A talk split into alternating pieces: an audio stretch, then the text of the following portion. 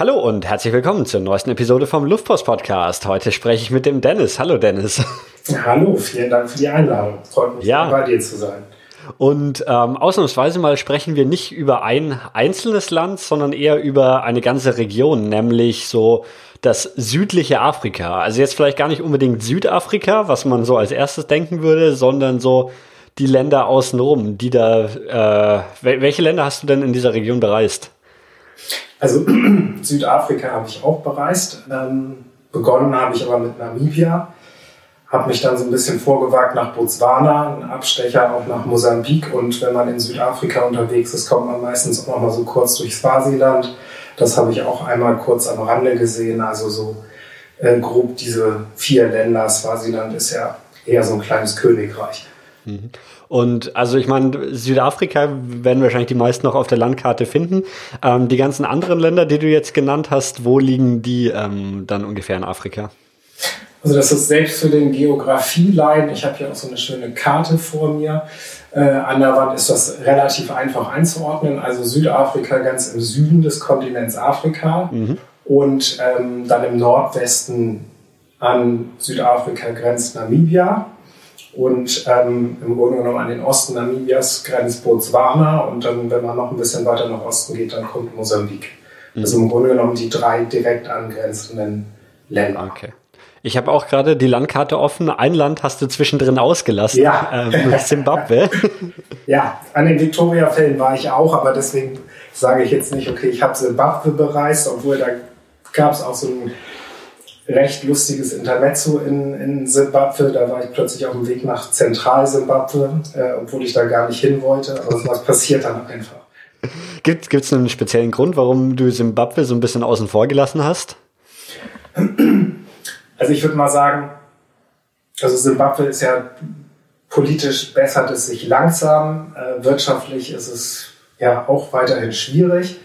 Man kann das Land gut bereisen, bereisen, das ist kein Problem, aber Simbabwe ist jetzt nicht so das Safari-Land irgendwie, was ganz oben auf der Liste steht. Da gibt es andere, das bessert sich auch. Mhm. Die Victoria-Fälle ist natürlich ein, Hotspot. Ich habe auch lange überlegt, ob ich mir diesen Hotspot überhaupt angucken soll, weil das natürlich auch deutlich touristischer ist. Aber wenn man schon mal in der Gegend ist, dann denkt man sich auch, hm, ich weiß nicht so genau, wann ich nochmal wieder dahin komme, also nehme ich das mit. Also habe ich natürlich auch die Victoria-Fälle besucht, habe es im Nachhinein auch nicht bereut, obwohl es da äh, schon die eine oder andere Geschichte zu gibt. ja, das stimmt. Ich habe ich hab, ähm, auch schon so, so über die Region irgendwie ein, zwei Episoden, glaube ich, gehabt und ähm, Victoria-Fälle ähm, wurden da auch natürlich erwähnt. Das ist wahrscheinlich so, so, ja, man, man bereist Zimbabwe auf jeden Fall nicht, ohne nicht die Victoria-Fälle gesehen zu haben, oder? Nee, das ist, für, also entweder ist es das das Ende einer Reise für viele, wenn sie in Südafrika starten, oder ist es der Anfang? Ähm, ich finde die Victoria-Fälle an sich, da gibt es, also sie sind sehr beeindruckend, wirklich sehr, sehr schön. Ähm, aber es ist eben auch touristischer. Das, was ich klasse fand in der Gegend oder herausfordernd, ähm, ist, dass es nochmal komplett konträr ist zu den anderen Ländern. Also um das so, so ein bisschen platt zu sagen, Zimbabwe ist Kapitalismus pur die Leute da, die wollen wirklich was leisten, ähm, aber die wollen eben auch Geld dafür sehen. Und so ein Grenzübertritt mit eigenem Fahrzeug, die meisten machen das in so einer Gruppe, ist schon so ein kleines Abenteuer äh, für sich. Da nimmt einen dann jemand in Empfang in so einer Fantasieuniform und führt einen dann im Grunde genommen durch diese einzelnen äh, Grenzposten durch. Das sind irgendwie zwischen fünf und zehn und man muss irgendwie gefühlte 25 äh, Papiere ausfüllen, inklusive CO2-Abgabesteuer und was es nicht alles gibt. äh, neben uns standen, auch, stand auch eine französische Gruppe, da haben dann die Grenzer versucht, denen zwei oder dreimal das Geld abzunehmen, weil die eben kein Englisch sprachen. Und diesen Mann in Fantasieuniform, den muss man eben bezahlen. Das ist dann so eine Verhandlungssache. Mhm. Aber so kommt man dann eben einigermaßen gesittet und schnell äh, dadurch, aber da merkt man dann nochmal so richtig, okay, das ist jetzt wirklich Afrika hier. Mhm, okay. Ähm, na gut, jetzt, jetzt haben wir über Simbabwe geredet, obwohl das genau das Land ist, über das, das wir eigentlich nicht reden wollten. Gut, haben Deswegen, wir schon abgehabt. lass, ähm, lass uns dann mal doch auf die, die anderen ähm, Länder zurückkommen. Erstmal, ähm, du hast gesagt, du, du warst schon, schon häufiger in der Region. Ähm, wie oft warst du da und was, was hat dich da hingebracht? Also ich glaube, angefangen hat alles im Jahr äh, 2012 und seitdem war ich jedes Jahr einmal da für ja, eigentlich immer drei Wochen. Mhm. Also insgesamt äh, sieben Mal jetzt. In einem Jahr zweimal dann. Ähm, und ja, meine Freundin hat mich dahin gebracht. Ich hatte das überhaupt nicht für mich irgendwie auf meiner persönlichen Landkarte. Mir gedacht, naja gut, Wüste, weiß ich nicht, ob das so meins ist. Und irgendwie hatte ich da auch gar keine Vorstellung von. Also es ich wäre jetzt selber nicht auf die Idee gekommen, da hinzureisen, aber sie war schon ein oder zweimal in Südafrika und hat gesagt, lass uns doch mal nach Namibia fahren. So, und dann haben wir das so mehr oder weniger blauäugig im Jahr 2012 getan. und seitdem ähm, jedes Jahr wieder. Seitdem geht es ja wieder. Ja, das ist so ein bisschen, es, es gibt ja diese Sprüche, entweder das packt einen oder eben nicht. Mhm. Und dann glaube ich, fährt man auch nicht nochmal nach Afrika. Aber die meisten packt es einfach. Manche gehen auch so weit und sagen, okay, ähm, wenn man erstmal in Afrika gewesen ist, dann bleibt man eh da hängen. Mhm. Es hat so ein bisschen was. Und dich hat es offenbar gepackt. Kannst du, kannst du irgendwie so ein, ein, zwei Dinge nennen, wo du sagen würdest, so das, das hat dich am meisten beeindruckt und darauf freust du dich jedes Mal wieder, wenn du, wenn du ähm, wieder nach, nach Afrika fliegst? Also es fängt im Grunde genommen schon an, wenn ich in den Flieger steige. Meistens äh, sind wir mit South African Airways geflogen, weil sich das einfach am besten angeboten hat, hier von äh, Hamburg aus. Ähm, das fängt im Flieger schon an, irgendwie mit dieser afrikanischen Herzlichkeit. Äh, genauso schädderig ist die Maschine aber auch. ähm, aber auch genauso gut sind die Piloten. Mhm. Ähm, ja, es, es packt einen ja aus so vielerlei Hinsicht. Also das, was ich bis heute weiß, als ich das erste Mal in Windhoek gelandet bin, wir sind über die Wüste geflogen und dann in diesem, wir sind von Johannesburg nach Windhoek geflogen, also nicht in diesem ganz großen Flieger, sondern in einem Zubringerflieger, war auch nicht gerade ganz klein. Und dann dreht diese Maschine und dann sieht man plötzlich irgendwo unten so eine kleine Landebahn und gefühlt so, so eine äh, Sportfliegerhütte. Also das Terminal ist dann doch ein bisschen größer. Aber man landet halt mitten in der Wüste, steigt dort aus. Es gibt also wenig bis keine technische Hilfsmittel. Da stehen irgendwie 25 Leute, die einem den Weg absperren, damit man dann in dieses äh, Gebäude reinfindet. Und es ist einfach eine komplett andere Welt.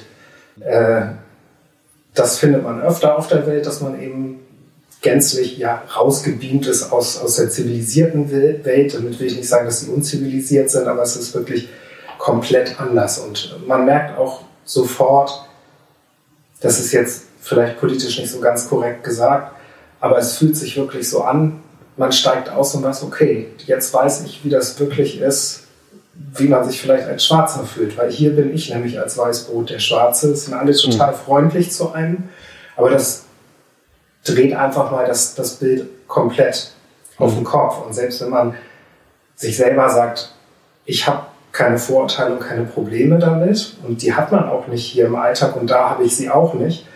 Aber dann wird es einem sofort so bewusst. Mhm. Und sobald man dann im Grunde genommen losfährt, ja, diese Landschaften, die komplett anders sind, diese unendliche Weite. Man ist irgendwie auf sich selbst gestellt, obwohl das natürlich alles noch weich gespült ist. Ähm, ja, man kann wirklich reisen, man kann auch noch ein Abenteuer suchen, findet das auch. Und es ist einfach unglaublich vielfältig. Jedes Land in sich zwischen den Ländern, ob rein landschaftlich, von den Menschen her, von der Kultur her, ähm, von den Tieren her. Also es gibt wahnsinnig viel zu entdecken. Okay. Ähm, gibt's, also wenn, wenn du jedes Jahr hinfliegst, fliegst du in eine, immer in einer speziellen Jahreszeit hin? Gibt es da irgendeine Jahreszeit, die sich mehr oder weniger anbietet, um ähm, die Region zu bereisen?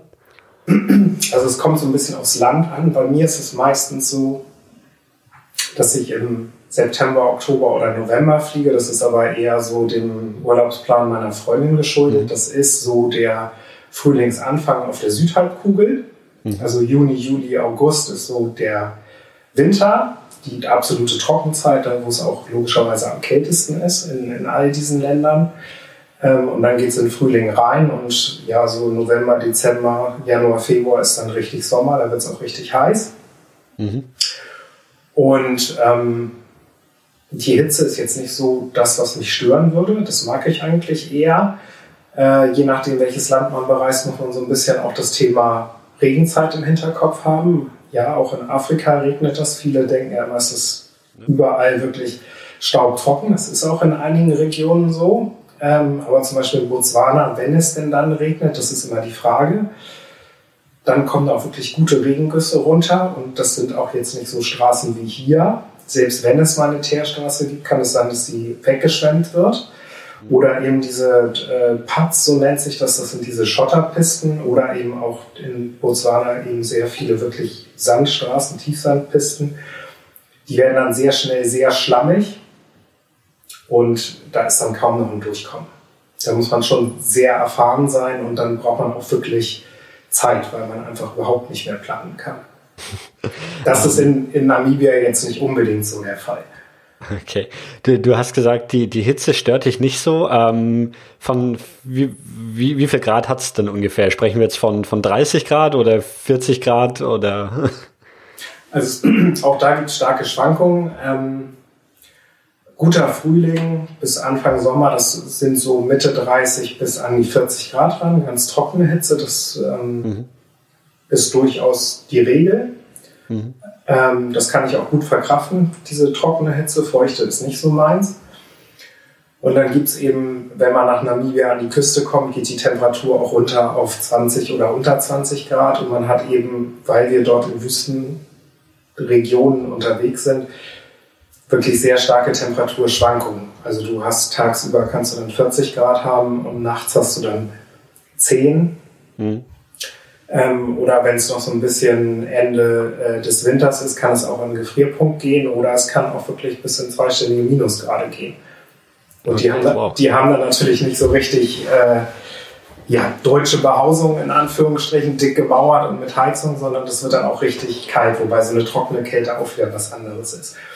Aber da sollte, sollte man sich dann schon, je nachdem, wann man dorthin reist und wo man dorthin reist, äh, sich ein paar Gedanken darüber machen, ähm, damit man dann im Zweifel äh, nicht ohne warme Kleidung dasteht. Insbesondere wenn man sich überlegt, zum Beispiel zu campen ist auch nochmal was anderes. Ähm, ja, da braucht man schon auch ein bisschen Ausrüstung, selbst als normaler Tourist. Du hast gesagt, du bist über Südafrika geflogen. Ähm, das ist wahrscheinlich so das, das Üblichste, oder? Weil Südafrika wahrscheinlich doch dann ein größeres Touristenziel ist als jetzt Namibia oder Botswana. Ja, das ist richtig. Also Johannesburg ist so das Drehkreuz Nummer eins. Es mhm. äh, gibt, gibt aber auch, also Air Namibia bietet einen Direktflug an von Frankfurt nach Windhoek. Das ist auch mit Windhoek der ist die Hauptstadt Haupt, von Namibia. Richtig, ja. das ist die, die Hauptstadt Namibias. Das ist auch so der entspannteste Flug. Ähm, das ist ein Nachtflug, sind alles sind Nachtflüge. Man fliegt abends irgendwie zwischen 8 und 10 Uhr los und ist dann morgens irgendwie zwischen 6 und 10 Uhr da mit je nach Sommer- und Winterzeit maximal einer Stunde Zeitverschiebung, ist also sehr schön. Ja. Selbst wenn man im Flugzeug nicht schlafen kann, dann döst man irgendwie so zwei, drei Stunden und hat nicht dieses Jetlag. Das, das, ist ganz interessant, weil ne, normalerweise, wenn man an Langstreckenflüge denkt, sind die meistens Richtung Osten oder Westen, wo die, die Zeitverschiebung irgendwie eine Rolle mitspielt. Aber wenn du einfach nur nach Süden fliegst, dann, dann macht das natürlich keinen Unterschied und du bleibst in der gleichen Zeitzone. Oder ja, ich wie du meintest, plus minus irgendwie eine Stunde halt, aber ja. Richtig, und das ist richtig, wirklich sehr entspannt, gerade wenn man dann auch weiter muss.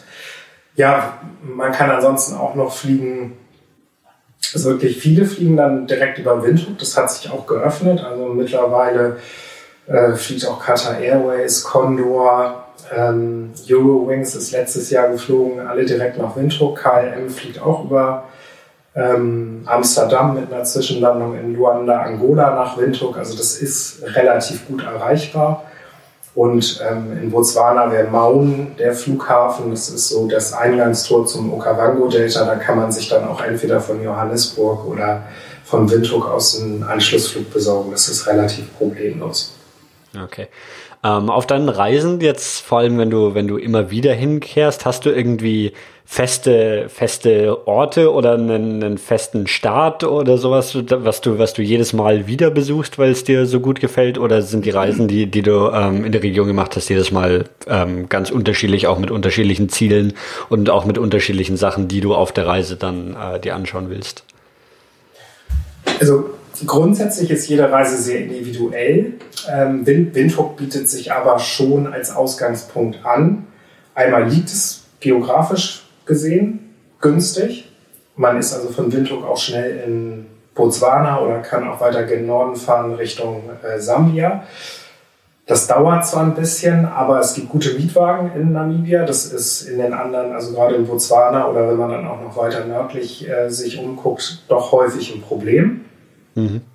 Und das Auto ist mit das, nee, nicht mit das Wichtigste, Wichtigste, das ist das Wichtigste in Afrika. Man braucht wirklich ein gutes Auto. Ähm, dann kann man sich super versorgen in Windhoek. Ja, kann dann einen entspannten Tag verbringen. Ähm, ich starte da immer mit dem gleichen Reiseanbieter, der das irgendwie so immer für uns alles vorbucht, der da auch vor Ort sitzt, der nimmt uns in Empfang, dann machen wir ein entspanntes Frühstück.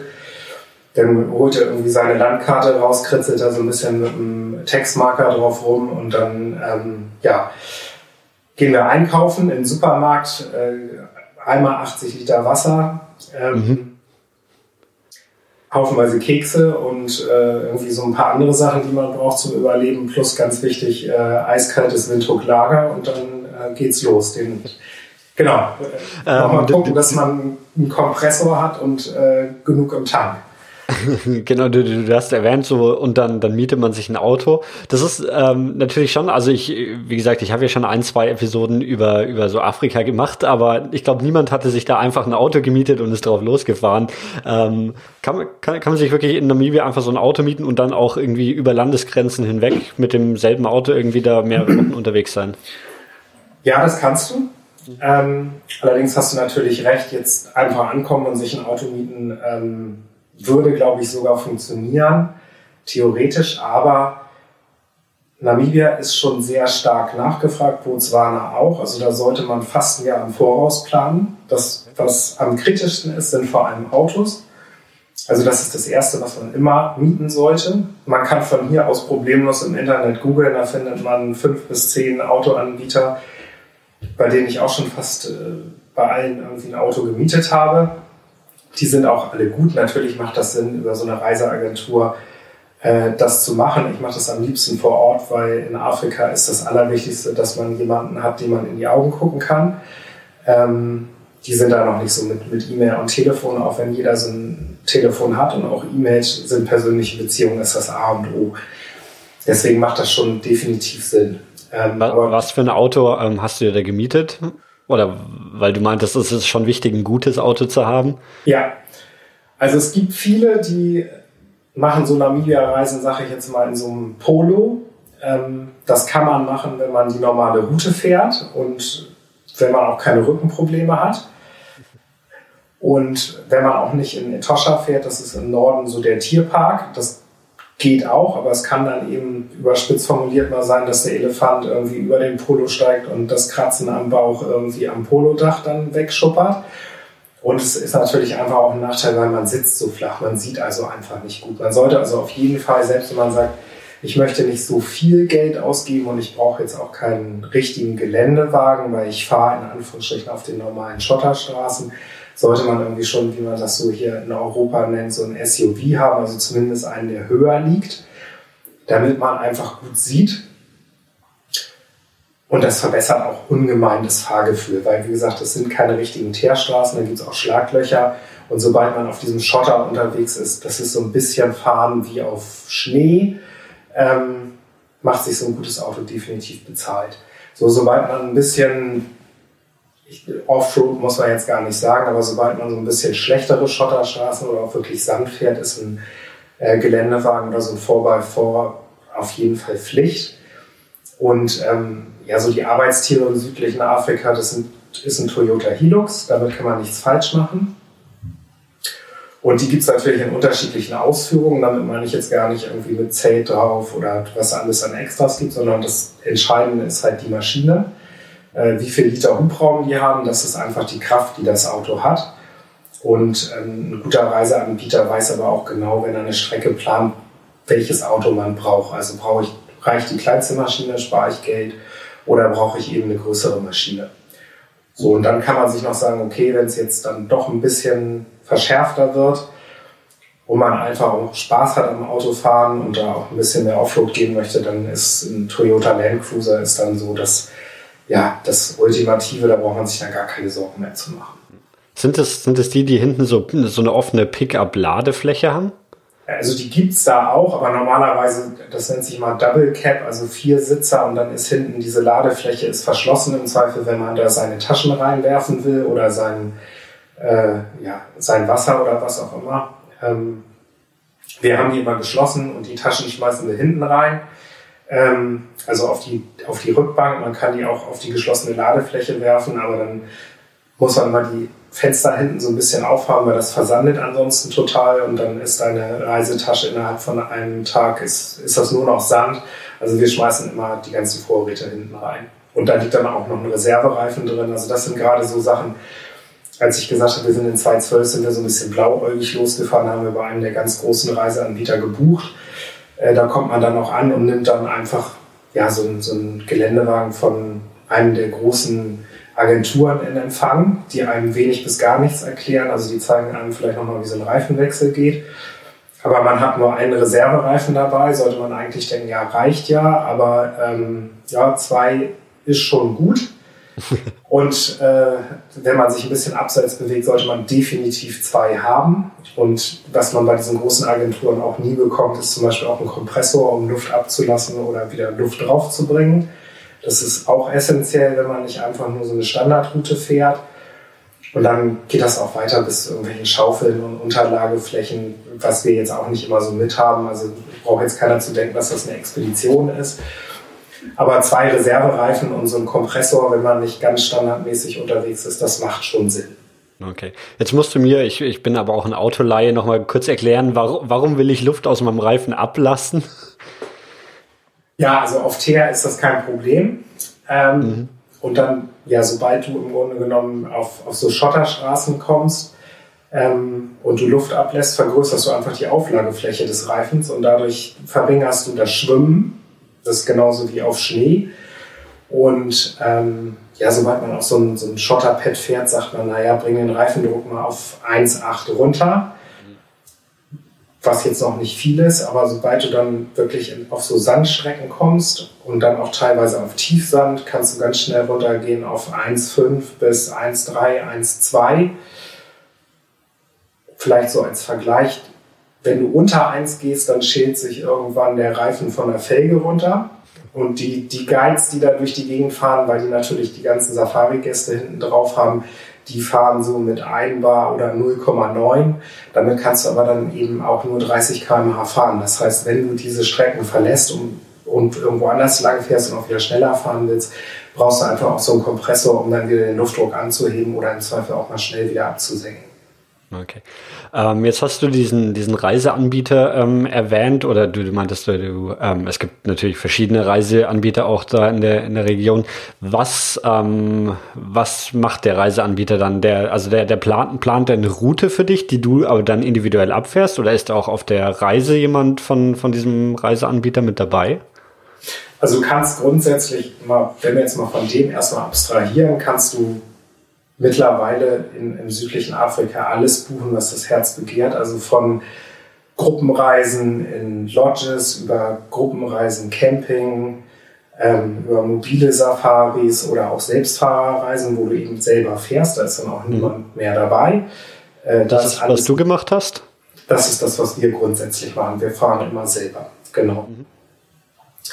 Ähm, wenn du eine Gruppenreise machen möchtest, dann musst du dich natürlich so ein bisschen an die Termine halten, in denen die das anbieten. Ähm, aber da gibt es schon wirklich viele Angebote. Das größte Problem ist, was ich vorhin schon mal angedeutet habe, ist, man muss sich wirklich früh überlegen, ähm, dass man da hinfahren möchte und dann auch den Zeitraum festlegen und dann eben auch schnell die Route planen und die Lodges, weil neben dem Auto, was am schwierigsten zu kriegen ist, ähm, sind Lodges eben auch Mangelware und auch viele Campingplätze mittlerweile, so dass man nicht einfach sagen kann, ich möchte gerne da übernachten und dann geht das auch. Gerade wenn es in Nationalparks ist, ähm, dass die also wirklich auch ja, dreiviertel Jahr bis ein Jahr Vorlaufzeit haben, um, um die Lodges zu bekommen. Und die großen Anbieter, die blocken eben ihre Kontingente und die sind dann ja geblockt, glaube ich, so neun Monate vorher und werden sechs Wochen vor Reisebeginn wieder freigegeben, sodass dieser Buchungsprozess auch immer so ein bisschen flexibel ist. Äh, was jetzt vielleicht nicht so schön ist für viele, was einem aber auch wirklich so ein individuelles Reisen ermöglicht, was bei diesen großen Pauschalreisen eben nicht der Fall ist. Ne? Da gibt es eine vorgefertigte Route und dann kann man auch nicht sagen, ich möchte gerne nochmal zwei Tage länger hier bleiben oder ich möchte hier nochmal einen Schlenker fahren. Das ist einfach vorgegeben und wir machen das immer sehr individuell. Ähm, ja, und deswegen müssen wir eben auch früh starten. Aber die buchen das wirklich komplett individuell dann für dich.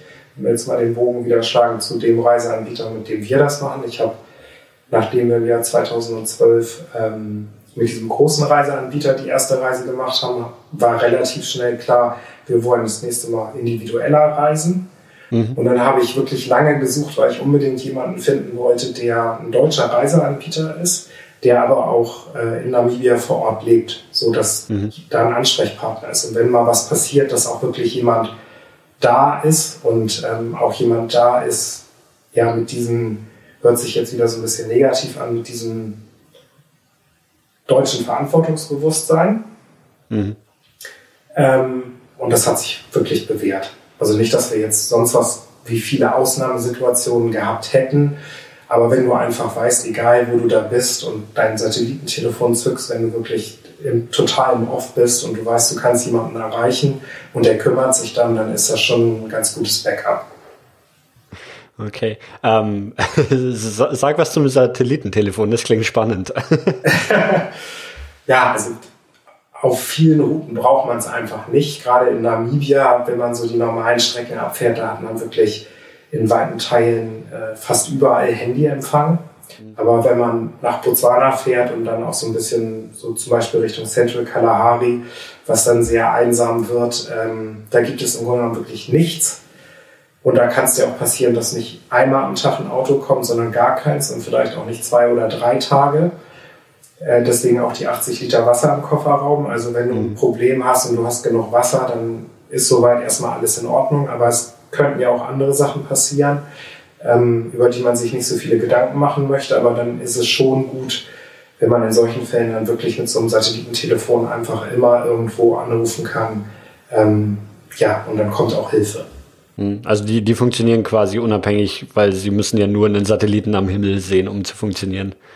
Richtig, also wenn du das aufgeladen hast und dann die Antenne ausklappst, dann verbindet sich das Satellitentelefon äh, mit einem Satelliten und damit hast du, hast du immer eine Verbindung. Okay. Wie, wie groß sind diese Geräte und wie viel Meter Antenne ziehen die? Ich, ich erinnere mich so ganz dunkel. Gibt es nicht in Jurassic Park irgendwo eine Szene, wo sie auch so ein Satellitentelefon nutzen, was auch so, so ein monströses Gerät hat? Irgendwie so ja, das, eine Meter Antenne dran oder so? Ja, das sind, also, das sind die etwas älteren Geräte, die wie so ein Koffer sind. Ja. Mittlerweile würde ich sagen, sind die wie so ein, ja, wie so ein Handy vor fünf bis, bis acht Jahren. Also das mhm. hat die Größe von so einem normalen Festnetztelefon, was mobil ist und hat dann so eine 10 cm Antenne. Also das ist, ist klein, das kann man ganz, ganz locker ins Handgepäck bekommen. Äh, ist, ist überhaupt gar kein Problem. Okay, ähm, machen wir mal die Klammer vom, vom Thema Satellitentelefon zu, aber ich, ich, ich, das hat mich jetzt interessiert, wie, wie sowas aussieht. Ähm, also du, du hast dann quasi schon, weil du die Lodges buchen musst, quasi, wenn du deine Reise beginnst, steht deine Route an sich fest und auch an welchem Tag du wo ankommen musst, oder? Richtig. Das ist ähm, für normales Reisen in Afrika ist das so das Standardvorgehen. Ansonsten würde ich sagen, verlässt du in Afrika dann auch relativ schnell das Reisen und gehst so ein bisschen in so ein koordiniertes Abenteuer über. Mm. Okay. Weil du kannst halt nicht überall anhalten und übernachten. Du kannst es schon, ist aber nicht erlaubt.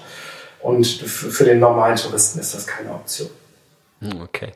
Ähm, ich glaube, wir haben jetzt sehr viel so außenrum und Rahmenbedingungen und Technisches und so weiter besprochen.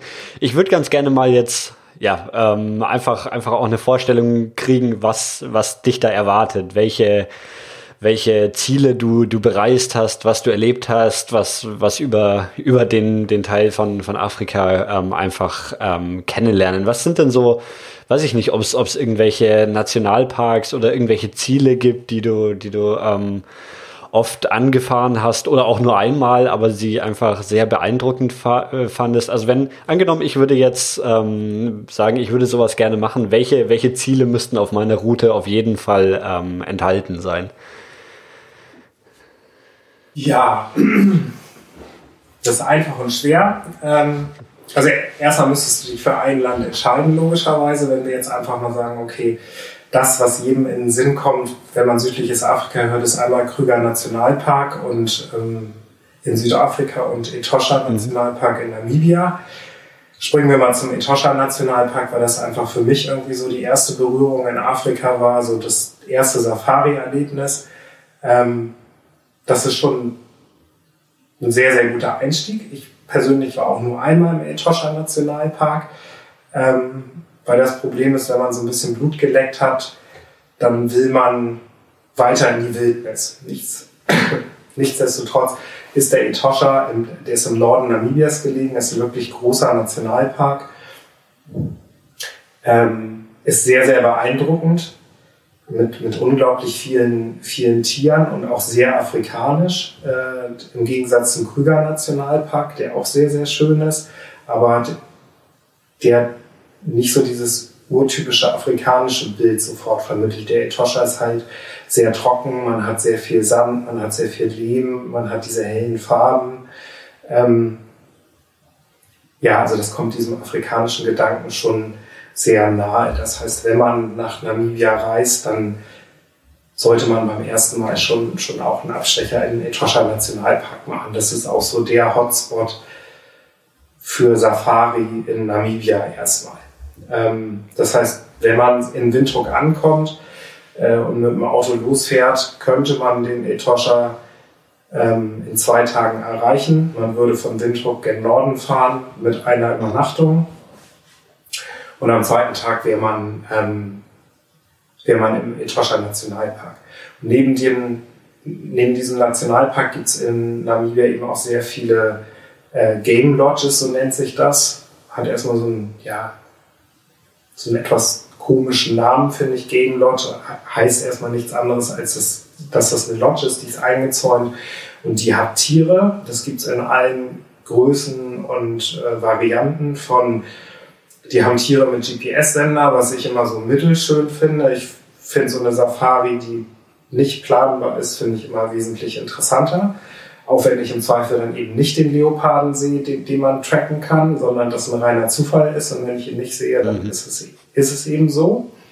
Ähm, denn das macht gerade Wildlife-Beobachtung für mich aus. Und davon gibt es eben auch sehr viele Lodges, die viele Tiere haben. Nicht immer die Big Five, muss ja auch nicht sein. Ähm, so dass man da auch quasi bei jeder Übernachtung irgendwo eine andere Möglichkeit hat, so eine Safari zu machen zum Beispiel. Das würde sich jetzt anbieten, wenn ich von Windhoek gen Norden fahre.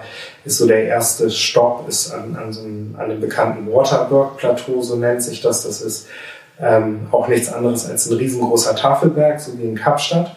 Mhm. Ähm, der wirklich exorbitant groß ist, so groß, dass sie da oben Tiere züchten auf dem Plateau, die da logischerweise abgegrenzt sind und dann verkaufen an, an die Game Lodges in dieser Gegend um den Waterberg lebt auch das Volk der Herero. Äh, das kennt man aus der deutschen Vergangenheit, die äh, nicht ruhmreich ist von uns, äh, die auch bis heute da nachschwingt. Nichtsdestotrotz sind die Menschen, so habe ich es erlebt, wirklich sehr, sehr freundlich.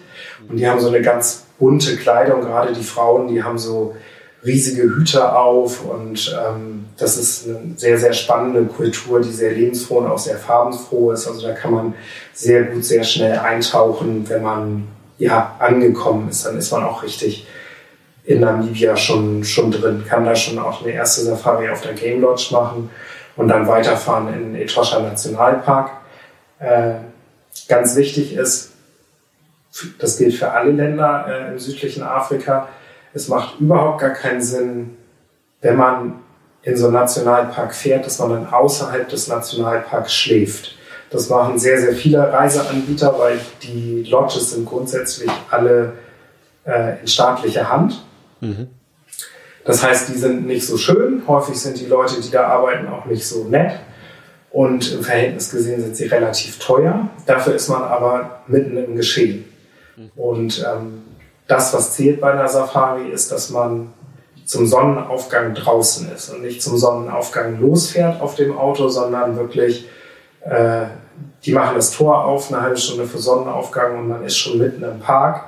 Und im Grunde genommen, wenn die Sonne aufgeht und die Tiere Aktivitäten zeigen, dann sieht man direkt, was los ist. Und die anderen, die von außerhalb starten, die kommen dann eine Stunde später im Grunde genommen an den Punkt, wo du dann stehst.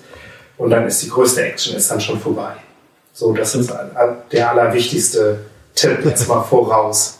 Und wenn du, wenn du dann quasi selbst so eine Safari machst, ähm, wie, wie muss man sich das vorstellen? Bist du dann einfach, fährst du mit deinem Auto querfeld ein und auf, auf gut Glück schaust du, ob irgendwie hinter, hinter dem Baum äh, eine Giraffe steht oder wie, wie gehst du davor? Also das, was du beschrieben hast, das gibt es auch. Das sind aber andere Ecken. Ähm, das ist im Etosha jetzt nicht so. Das, was ich jedem empfehlen würde, wenn er das erste Mal nach Afrika fährt, und das mache ich auch immer noch sehr häufig, ist, dass man auf eine geplante Safari geht. Das heißt, in der Lodge, in der man ist, die bieten normalerweise einen Game Drive an, ähm, also Game Drive Safari, und zwar morgen zum Sonnenaufgang und zum Sonnenuntergang. Ähm, auf so einem Game Drive Vehikel, das ist meistens so ein offener, wirklich komplett offener Geländewagen, was ich äh, sehr schön finde im Gegensatz zum östlichen Afrika, Tansania und Kenia, die eben geschlossen sind, wo man oben aus dem Dach guckt. Mhm. Die sind wirklich offen. Das ist also, kannst du dir vorstellen, wie diesen Pickup, den du beschrieben hast. Ähm, das Fahrerhaus ist auch abgesägt, äh, oben das Dach und hinten drauf ist dann, ja, sind so äh, neun Sitze drauf geschweißt.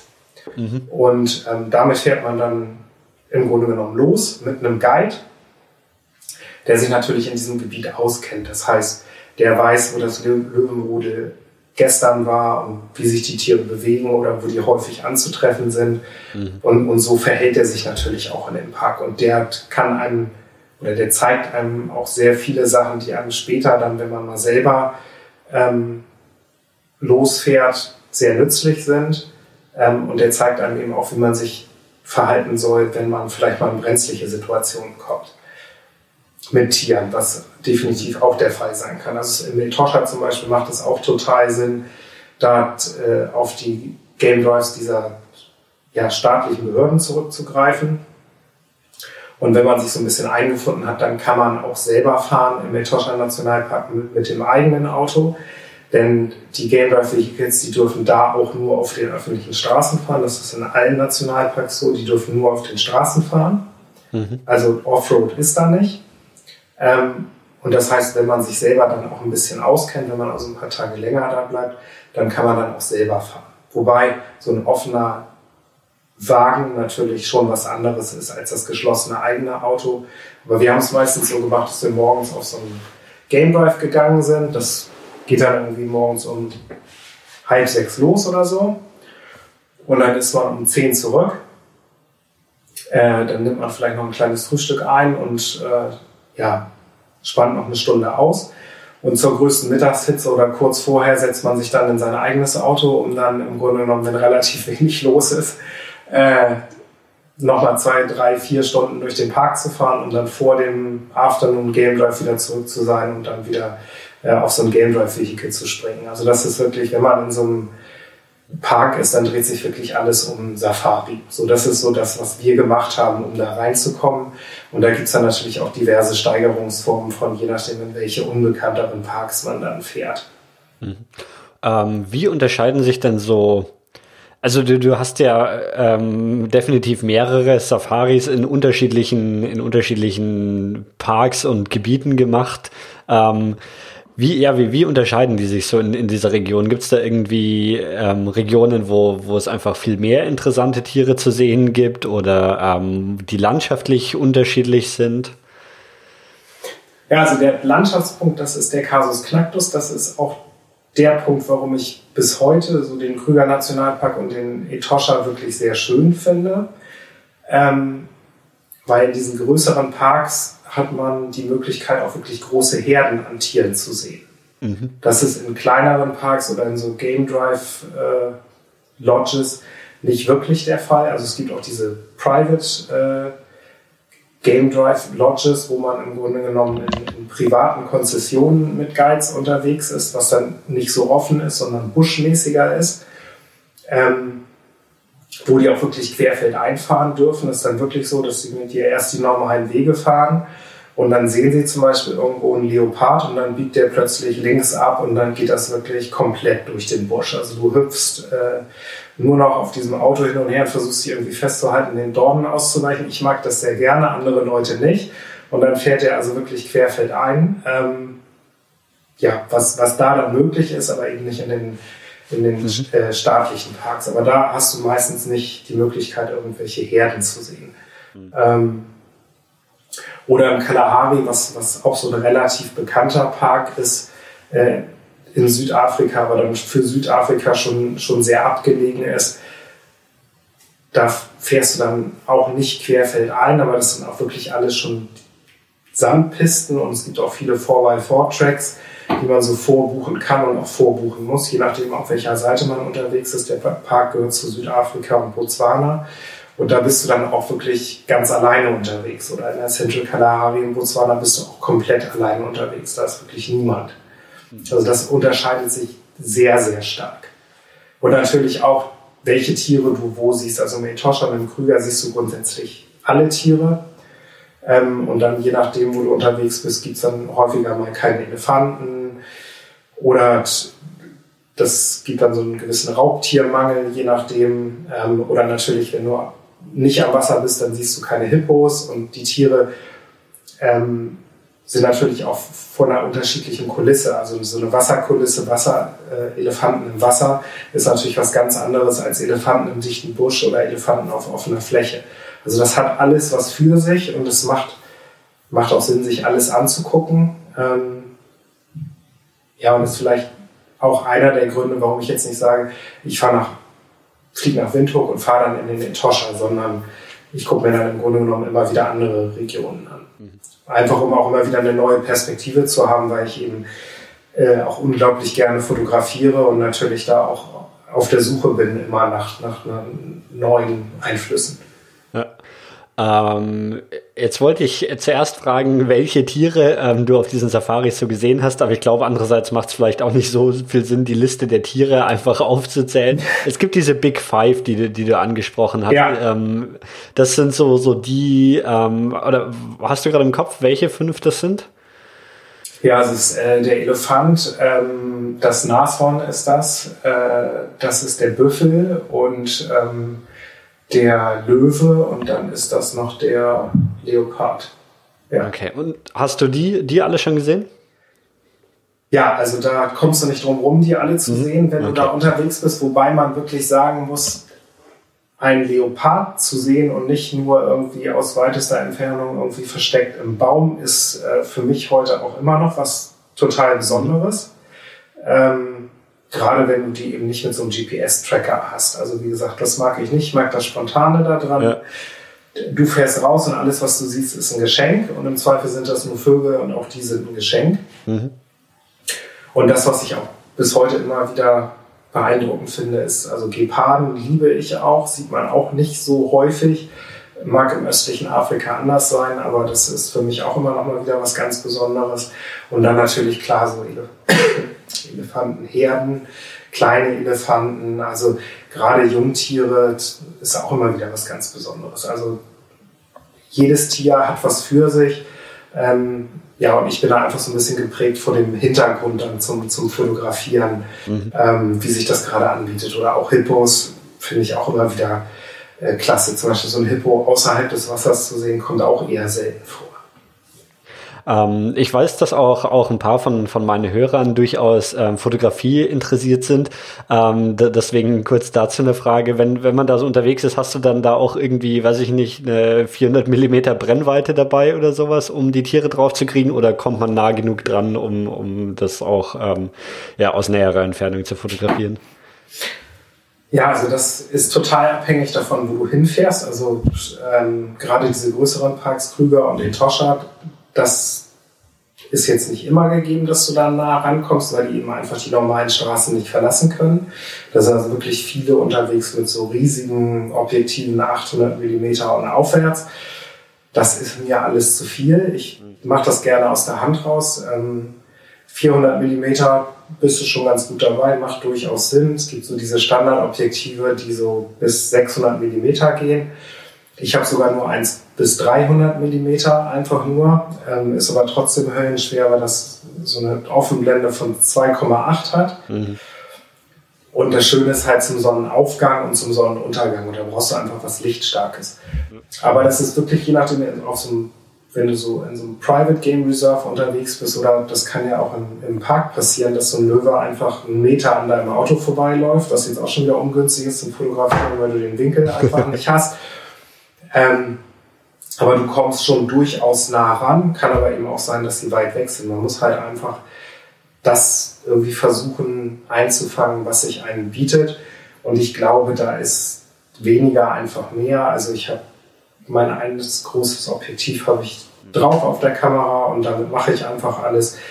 Was geht, das geht, was nicht geht, das geht eben nicht.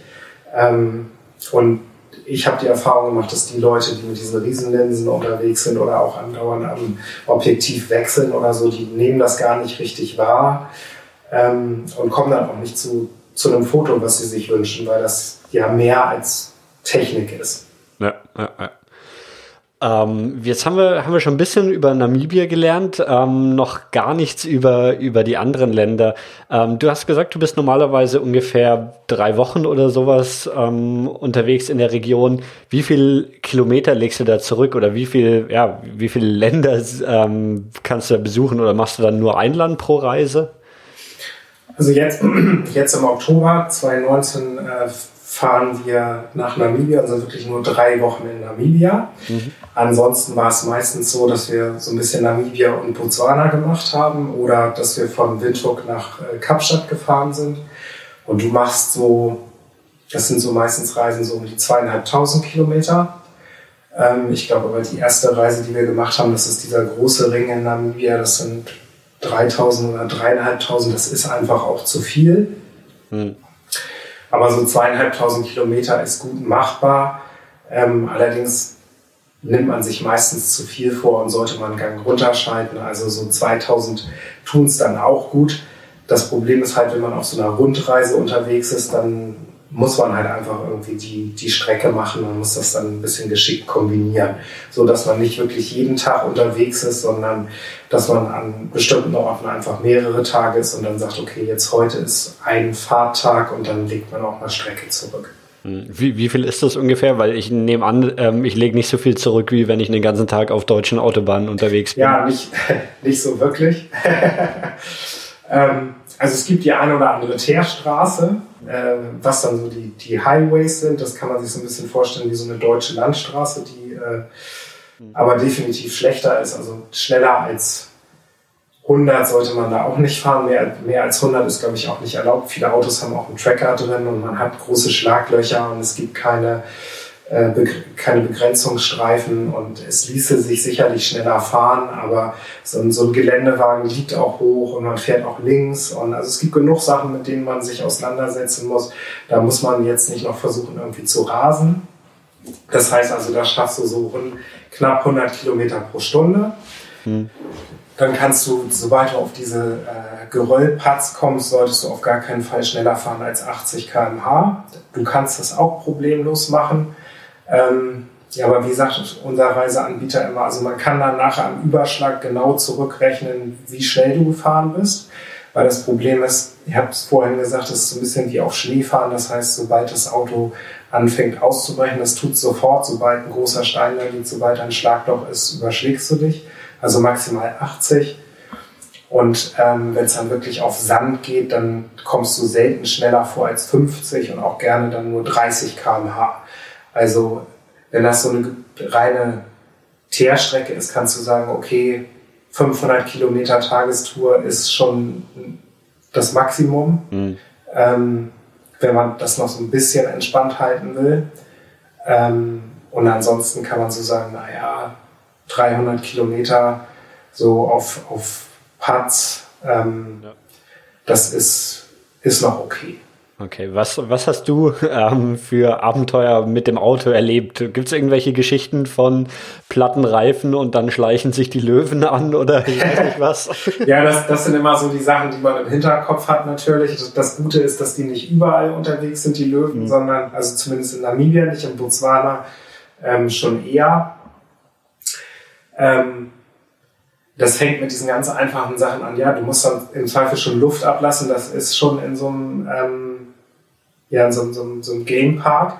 Mhm. Und äh, ja, dann einer äh, steht auf der Beifahrertür und guckt raus und der andere äh, geht eben ums Auto und lässt Luft ab. Das ist jetzt auch nicht so, dass hinter jedem Busch da irgendwie ein Raubtier ja.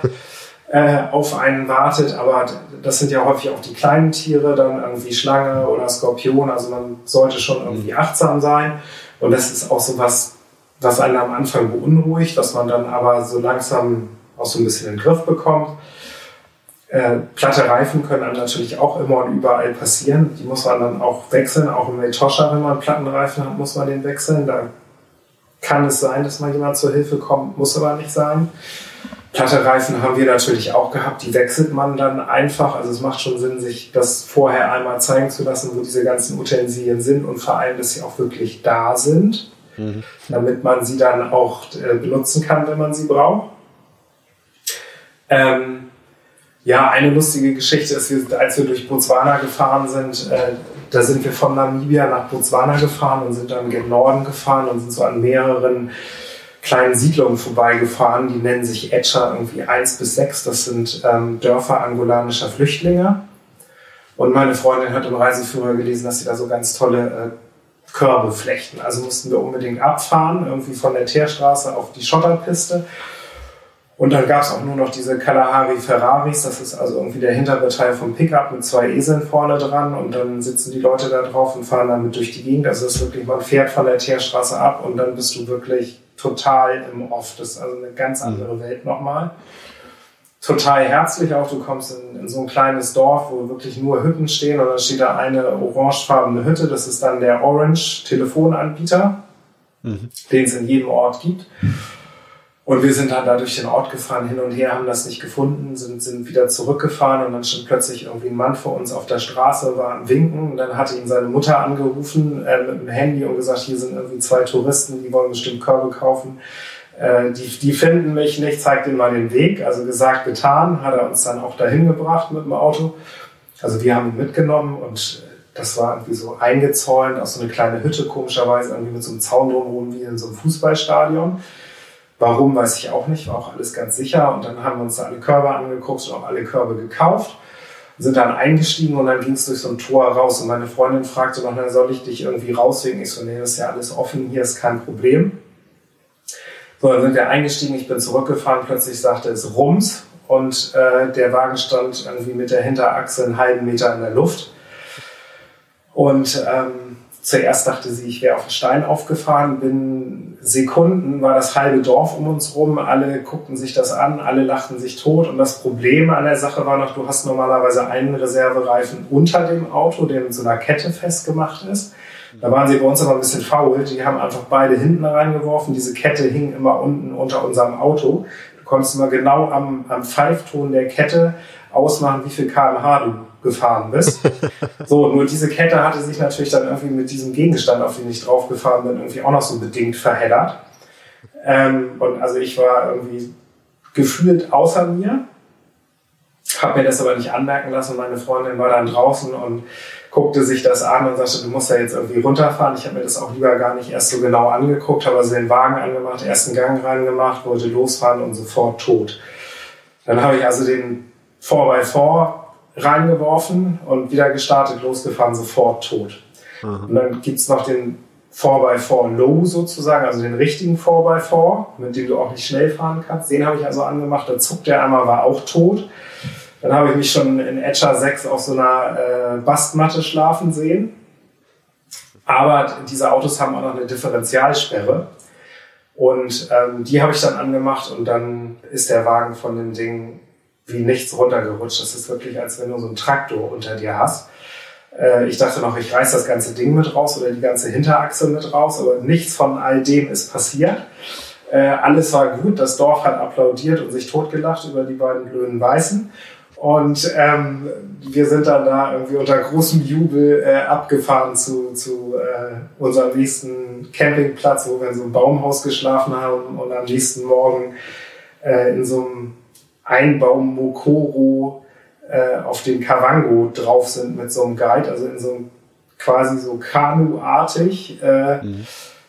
auf so einem tiefen Fluss mit Krokodilen und Hippos. Ähm, und da steckte mir auch immer noch der Schock vom gestrigen Abend äh, so, so ein bisschen in den, in den Gliedern und äh, mit diesen Crocs und Hippos. Also ich habe da noch mal eine halbe Stunde gebraucht, um mich zu akklimatisieren und ähm, das Ganze dann ad acta zu legen. Also ja, da kommt schnell die ein oder andere Geschichte. Und natürlich dann auch, wenn du in den Tiefsandparks unterwegs bist, du fährst dann, es wird immer heißer, der Sand wird immer heißer und hat immer weniger Grip. Und ähm, du fährst dich dann nicht so richtig fest, aber du merkst, dass der Wagen einfach nicht mehr das tut, was du machst und du weißt nicht, fährt er sich jetzt gleich fest. Und dann musst du eben aussteigen und immer mehr Luft ablassen. Das ist wirklich so das, das non, non plus ultra, bevor man anfängt, da immer mehr mit dem Auto zu versuchen, dann ist es eingegraben, dann ist es zu spät, dann lieber aussteigen, Luft ablassen, auch wenn man dann denkt, okay, ist der Löwe hier um die Ecke oder nicht äh, oder der Elefant ist im Grunde genommen ja egal, was alles ist da schneller als du, alles ist stärker als du. Also einfach ähm, ja, ein bisschen Vorsicht walten lassen, ordentlich Luft ablassen und dann in Ruhe weiterfahren. Also das, was ich wirklich gelernt habe da in Afrika, ist, es passieren alle möglichen ungeplanten Dinge, die du überhaupt nicht beeinflussen kannst. Und das Einzige, was du machen kannst, ist, du musst Ruhe bewahren.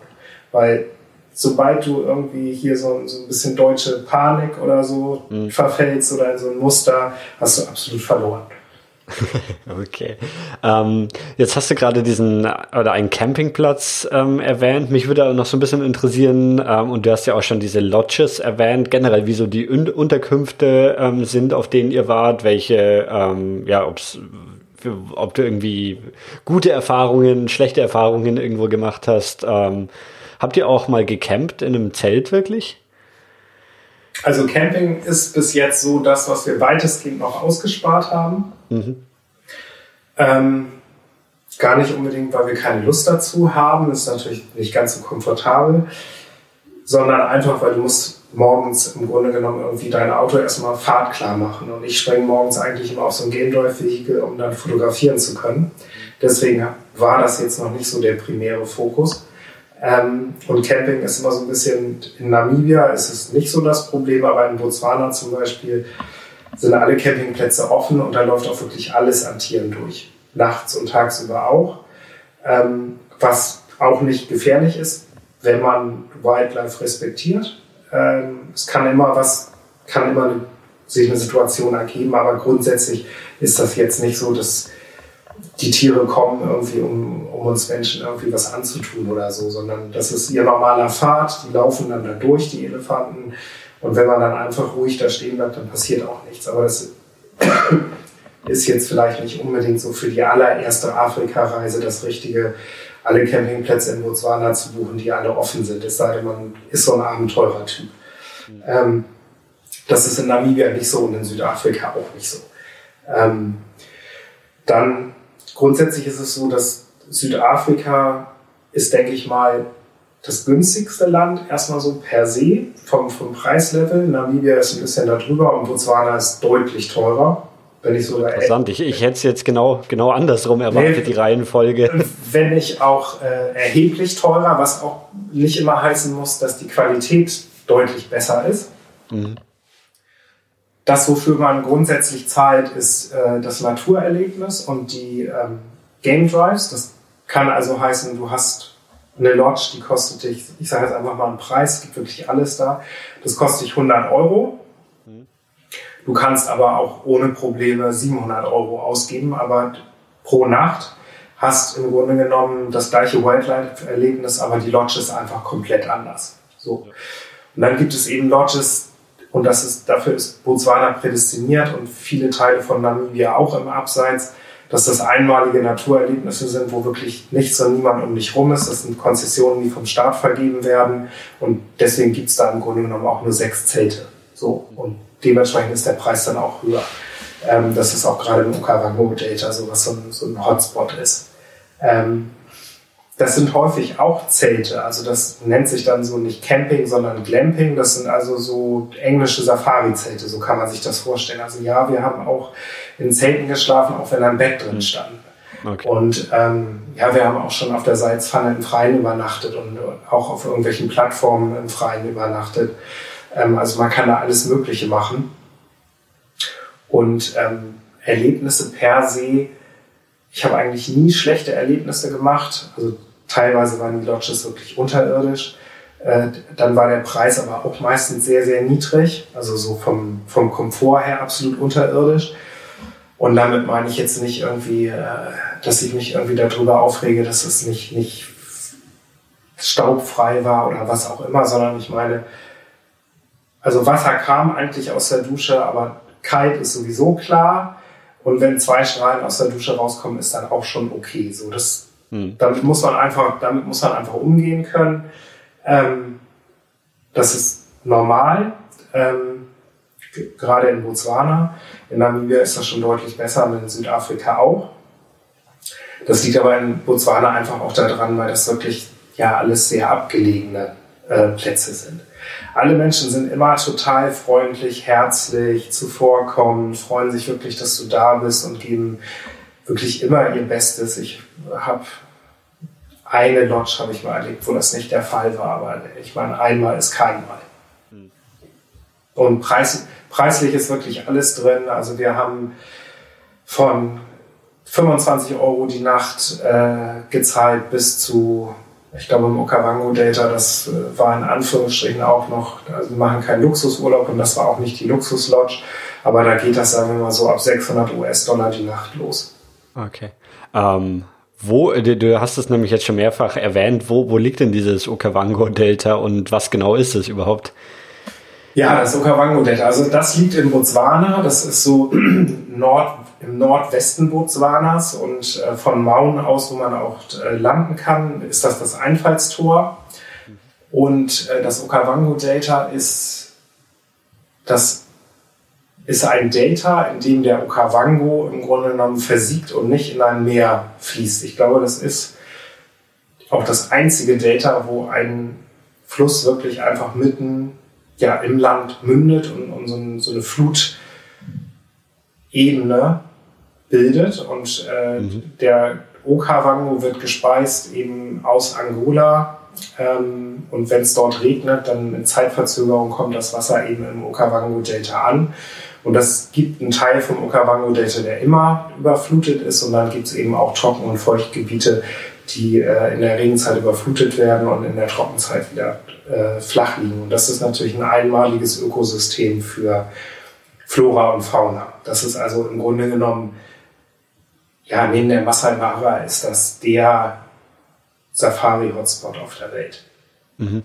Ähm, und da gibt es dann auch einfach wieder ähm, super viele Tiere und Wildlife zu sehen oder ist es da dann eher die, die Landschaft, ähm, die, die das Spannende ist? Das, also es macht beides spannend. Einmal ist es äh, schon mal spannend, weil man da grundsätzlich, wenn man in diese dauernden Feuchtgebiete möchte, muss man da mit einer Cessna reinfliegen. Da kommt man so gar nicht rein. Oder okay. mit, wirklich viel, viel Zeit. Mhm. Äh, und dann auch nur, äh, wenn es die Straßen hergeben. Manchmal eben dann auch mit äh, ja, mehr Schwimmen im Auto als, als Fahren. Also der normale Tourist, der fliegt ins Okavango-Delta. Mhm. Und ähm, das sind dann eben auch sehr kleine Lodges, irgendwie so mit ja, irgendwas zwischen 8 und 15 Zelten oder so. Oder kleinen, ja, das sind eigentlich alles Zelte da. Mhm. Und äh, das Besondere da ist, dass man eben sehr viel auf Booten unterwegs ist, was nochmal ein komplett anderer Blickwinkel ist, im Gegensatz zum Auto. Und dass man auch äh, häufig zu Fuß unterwegs ist, das, was äh, ich sehr, sehr gerne mache, was aber auch ganz anders ist als zum Beispiel in Südafrika, weil das heißt, man geht auf Fußsafari äh, ohne Gewehr. Das ist verboten in Botswana, die haben so sogenannte Pencil Detonators würde ich mal sagen, das ist so ein bisschen so wie ein Kanonenschlag auf Knopfdruck, aber mehr gibt's nicht, außer einen großen Peng-Knall. Äh, und das muss ausreichen, um die Tiere dann zu verschrecken. Okay. Und da gibt's auch, also alle Tiere sind da und äh, dadurch, dass ich eben diesen ganz anderen Winkel habe, äh, wirken Elefanten natürlich nochmal ganz anders. Also so ein Elefant, den man auf den eigenen Beinen gesehen hat, ist was völlig anderes als ein Elefant, die man auf so einem Game Drive Vehikel gesehen hat und auch so ein Elefant, den man auf so einem Motorboot gesehen hat oder auch in so einem Mokoro, in so einem Einbaum ohne Motor, wo man auch nicht mal eben schnell weg kann, ist auch was ganz anderes. Also das ist schon wirklich ein, ein einmaliges Erlebnis. Es gibt auch einen Campingplatz, äh, wenn man nicht so viel Geld ausgeben möchte, ähm, auf dem man dort bleiben kann. Und dann gibt es auch so Randgebiete, äh, wo es auch Lodges gibt, die nicht ganz so teuer sind, aber ansonsten ist das Okavango Delta eben schon doch sehr hochpreisig. Mhm. Und ähm, im Normalfall muss man wirklich dann reinfliegen. Von, fliegt man dann von Mauen aus? Genau, mit, mit so einer Cessna, so aus dem mhm. Jahr 1968, wo der, der Pilot oder die Pilotin gefühlt äh, die Nieten nochmal vorher festklopft und dann ähm, wird irgendwie nochmal das Benzin-Luftgemisch abgeregelt und dann hebt die Maschine ab und landet dann irgendwie eine halbe Stunde später auf irgendeiner Sandpiste äh, im Data. Aber das ist für die völlig normal da, für diese Buschpiloten. Mhm. Gerade weil Botswana in der Regenzeit extrem schwierig zu befahren ist und auch ansonsten von vielen Touristen gar nicht, das gar nicht deren Ziel, sich da durch den Tiefsand zu wühlen, so wie wir das machen. Also das heißt, viele fliegen von A nach B. Das ist total normal, dass die da in Cessnas die Touristen durch die Gegend fliegen und da passiert auch nichts. Mhm. Es gibt auch keine Berge, wo die gegenknallen können. Also selbst wenn was passieren sollte, dann geht die Maschine einfach runter und ist dann eben im Busch gelandet. ja, das, das ist ähm, immer diese, diese Vorstellung. Ne? Normalerweise, selbst wenn ein Flugzeug abstürzt, dann fallen sie ja nicht gerade vom Himmel, sondern dann, dann würden sie ja rund nach unten segeln. Genau. Das ist aber immer so, so die, diese Vorstellung, die man von Flugzeugabstürzen hat, dass sie dann einfach, einfach genau, vom Himmel fallen. Das ist ähm, wahrscheinlich relativ unrealistisch. Ähm, gibt's denn, also das war jetzt so dieses Okavango-Delta ist so ähm, ganz im Norden von, ähm, von Botswana, richtig? Also schon so, ja, dann, dann Richtung Angola fast oder da ist noch mal so ein Ausläufer von Namibia, sehe ich gerade genau, auf der Karte. Das ist der sogenannte Caprivi-Zipfel, der ist auch äh, sehr interessant und auch ein ganz anderes Namibia als der Rest von Namibia, äh, weil dort der Quando-Fluss durchfließt kann man auch sagen, das ist so ein bisschen Okavango Delta Light. Ähm, da kann man auch Safari machen auf Booten, ist, ist wirklich toll und ähm, ist auch sehr zu empfehlen, als Reiseroute äh, durch den Caprigi-Zipfel zu fahren, da ein bisschen Safari zu machen und dann im Grunde genommen nach Botswana reinzufahren. Da ist Kasane und die Victoria-Fälle, das liegt quasi äh, fast nebeneinander. Und da ist der sogenannte Chobe-Fluss und die Chobe Riverfront, das ist auch nochmal so ein absoluter Hotspot für Wildlife. Ähm, ich glaube, ich habe noch nie so viele Tiere auf einem Haufen gesehen. Äh, mit dem angeschlossenen Chobe Nationalpark, also das ist da sehr geballt. Das ist auch so ein Oval, was man fahren kann, äh, was wir auch gemacht haben und was sich einfach anbietet. Also man würde dann in Namibia starten von Windhoek würde gen Norden fahren, zum Beispiel in Etosha und dann weiter gen Osten abbiegen Richtung Caprivi-Zipfel, äh, da ein paar Tage verbringen, dann weiterfahren nach Kasane an diese Chobe Riverfront, da ein, zwei Tage bleiben, vielleicht nochmal einen Abstecher an die Victoria-Fälle machen, entweder nur als Tagesausflug oder nochmal einen Tag da bleiben. Ähm, und dann könnte man weiter südlich äh, nach Botswana reinfahren. Mhm. Das ist auch das ist der Grenzübertritt zwischen Namibia und Botswana, ist das, ähm, fährst du einfach irgendwie drüber oder ist das irgendwie aufwendiger, sodass man das, ähm, wenn nur einmal machen will?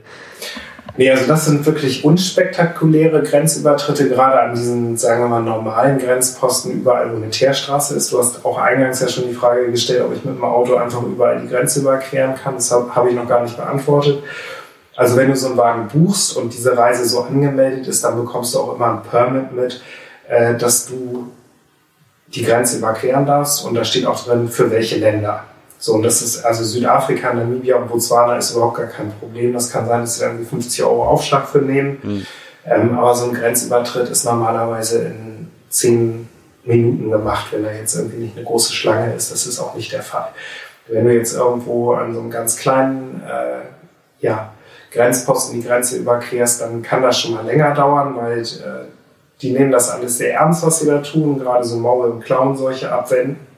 Da musst du dann durch so, ich sag mal, Geilseifbecken durchfahren, damit deine Reifen desinfiziert werden und musst all deine Schuhe rausholen. Da sage ich meiner Freundin immer schon, verstau deine Schuhe jetzt gleich alle irgendwie unterm Sitz und sag ja nicht, dass du noch mehr Schuhe dabei hast, damit wir dann einfach im Grunde genommen nur mit unseren ähm, Schuhen da einmal in diese Geilseife reinspringen und dann gucken sie sich deine Engine Number an und deine Chassis Number und äh, dein, deine Plate Number musst du auch überall aufschreiben und also du musst alle möglichen Bücher führen und alles aufschreiben. Das ist sehr, sehr wichtig.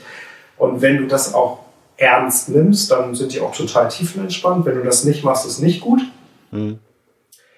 Ähm, ja, und wenn du nett bist und an so einem kleinen Grenzübergang bist, wirklich, dann bringst du den Männern irgendwie noch so ein Fußballmagazin mit, dann wirst du dann auch, also wurde es damals zum Beispiel, da waren wir noch Weltmeister, wir sind dann wirklich nirgendwo von den, äh, auf botswanischer Seite da gefeiert worden.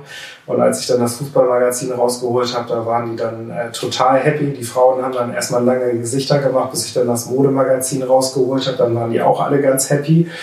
Äh, den Tipp hatte mir irgendwie unser Reiseanbieter äh, gegeben und hatte dann noch den äh, Kommentar äh, dazu abgegeben und macht auch nichts, wenn die im Zweifel nicht lesen können. Rauchen tun sie nachher ähm, die Magazine alle gemeinsam. Ähm, da wusste ich zuerst nicht so ganz, äh, was ich damit anfangen soll und die benutzen das dann wohl auch als Zigarettenpapier. Also das sind wirklich unterschiedliche Welten dann, aber so ein normaler Grenzübergang an der Teerstraße völlig unproblematisch. Okay. Bist, bist du irgendwie mal, also du, du hast es ja auch eingangs, glaube ich, schon erwähnt, dass man, dass man mal irgendwo ähm, ein, ein kleines Bestechungsgeld zahlen muss oder sowas. Bist du irgendwie mal in grenzliche, äh, brenzliche Situationen gekommen mit irgendwelchen Polizisten oder Leuten, die sich als Polizisten ausgeben oder sonstigen Uniformierten? Also Namibia und Botswana ist das wirklich komplett unkritisch. Das ist mir auch nie passiert. Mhm. Habe ich auch nie von gehört. Ist auch ganz untypisch. Zimbabwe ganz klar total normal, dass irgendwo irgendjemand sich eine Fantasieuniform anzieht, an der Straße steht und dann zwei US-Dollar von dir haben will. Ähm, das ist einfach so. Mhm. Ähm, und dass die in Zimbabwe beim Grenzübertritt oder so, die auch das Doppelte abnehmen, wenn du nicht aufpasst, das, das ist einfach auch so. Und in Südafrika ist es wirklich ganz stark davon abhängig, wo du unterwegs bist. Also ich wurde schon mehrfach in, in Südafrika kontrolliert von einem Polizisten, der wollte auch nur einen Führerschein sehen und dann war es gut. Ich habe viele Geschichten davon gehört, dass äh, in der Krüger-Region ähm, dann Polizisten kommen und sagen, man ist irgendwie zu schnell gefahren und ähm, jetzt muss man irgendwie Strafe zahlen. So, und dann kommen, kommen diese Geschichten auf mit, soll ich die Strafe jetzt zahlen, ja oder nein? Ähm, und da gibt es dann ganz viele Meinungen dazu, ohne das jetzt in Gänze aus, auszubreiten. Also es gibt ja die Grundsatzfrage, wenn ich möglichst schnell weiterkommen will, dann werde ich wahrscheinlich irgendwie nicht umherkommen, irgendwas zu zahlen, weil wenn ich sage, ich, ich zahle nicht, dann sagt er, okay, ich nehme dich mit äh, zur Wache. Und auch wenn du gar nicht so schnell gefahren bist, dann kostet dich das auf jeden Fall Zeit. So. Also das Beste ist einfach dann mit denen zu handeln und im Zweifel zu sagen, mehr als das habe ich nicht an Bargeld, weswegen ich eigentlich immer so einen kleinen Betrag, wenn ich in solchen Regionen unterwegs bin, äh, einfach direkt in der Hosentasche habe, so dass ich dann den aus der Hosentasche ziehen würde und sagen würde, das ist das, was ich an Bargeld da habe, äh, take it or leave it. Ja. Das wäre das wär, das wär jetzt meine Strategie, auch wenn das natürlich nicht so die saubere Sache ist, aber das ist in vielen Regionen Afrikas einfach so. Und wenn man da so einen anderen Blickwinkel drauf wirft, will ich das jetzt nicht gutheißen, aber viele müssen und wollen eben ihre Familien versorgen. Und ja, der Polizist, der nutzt das aus und ein anderer nutzt das auch aus. Vielleicht würden wir das auch tun, wenn wir ähm, in der Lage wären. Nichtsdestotrotz ist natürlich Korruption einfach nicht schön. Ja, gut, aber da ist man dann wahrscheinlich auch als Tourist nicht derjenige, der jetzt die Korruption aus, aus Afrika irgendwie verwandeln wird. Wahrscheinlich nicht. ähm, was, was, was gibt's denn noch für, für ähm, spannende, spannende Gebiete, die du so auf deiner Route besucht hast? Ähm, also ich, ich bin mir sicher, wir haben noch nicht alles besprochen, was, was sehenswert ist, was, ja. Also wenn wir vielleicht einmal ganz grob unterteilen, wir haben ja jetzt so ein bisschen über Safari und Wildlife gesprochen, das mhm. können wir auch gleich nochmal machen, ähm, aber es gibt eben auch noch die Landschaften. Und gerade Namibia hat unglaublich viele Landschaften zu bieten, unglaublich schöne. Äh, und da geht es dann vor allem um das Thema Wüste. Also einmal die Namib-Wüste, die sich im Grunde genommen die ganze Westküste Namibias entlang erstreckt äh, und sich immer wieder verändert. Ähm, das typische Bild sind, sind so diese gelben Sanddünen. Mhm. Ähm, das ist die eine Wüste, äh, die ich unglaublich schön finde mit den angrenzenden Parks. Und man kennt auch dieses Sossus Flay und Dead Flay. Das sind diese orangefarbenen Dünen und diese äh, vertrockneten, ich glaube, es sind es Akazienbäume. Jetzt lachen mich alle aus. Ich war so oft da und zwar habe ich den falschen Namen gesagt. Das ist jetzt auch egal. Also die, die vertrockneten Bäume dort. Ähm, der Fluss, der da durch äh, geflossen ist. Der ist von der Wanderdüne abgeschnitten worden und damit auch die Wasserversorgung dieser Bäume. Und jetzt seit über 600 Jahren stehen die da in absoluter Trockenheit. Also das ist so ein, so ein Klassiker, der mittlerweile auch sehr, sehr touristisch geworden ist, aber immer noch, wenn man da wirklich ganz früh ist, da muss man äh, in der einzigen Lodge wieder im Nationalpark übernachten, die relativ teuer ist. Hostus Dune Lodge nennt sich die. Und dann kann man mit den Guides da morgens um halb fünf äh, losfahren und sitzt dann zum Sonnenaufgang auf der Düne und alle anderen Touristen kommen anderthalb Stunden später. Und man hat das wirklich alleine mit so zehn Leuten. Mhm. Das ist auch nochmal so, so, so eine ganz, ja, ein beeindruckender Moment gewesen. Und ist es auch immer wieder, wenn ich da hinkomme.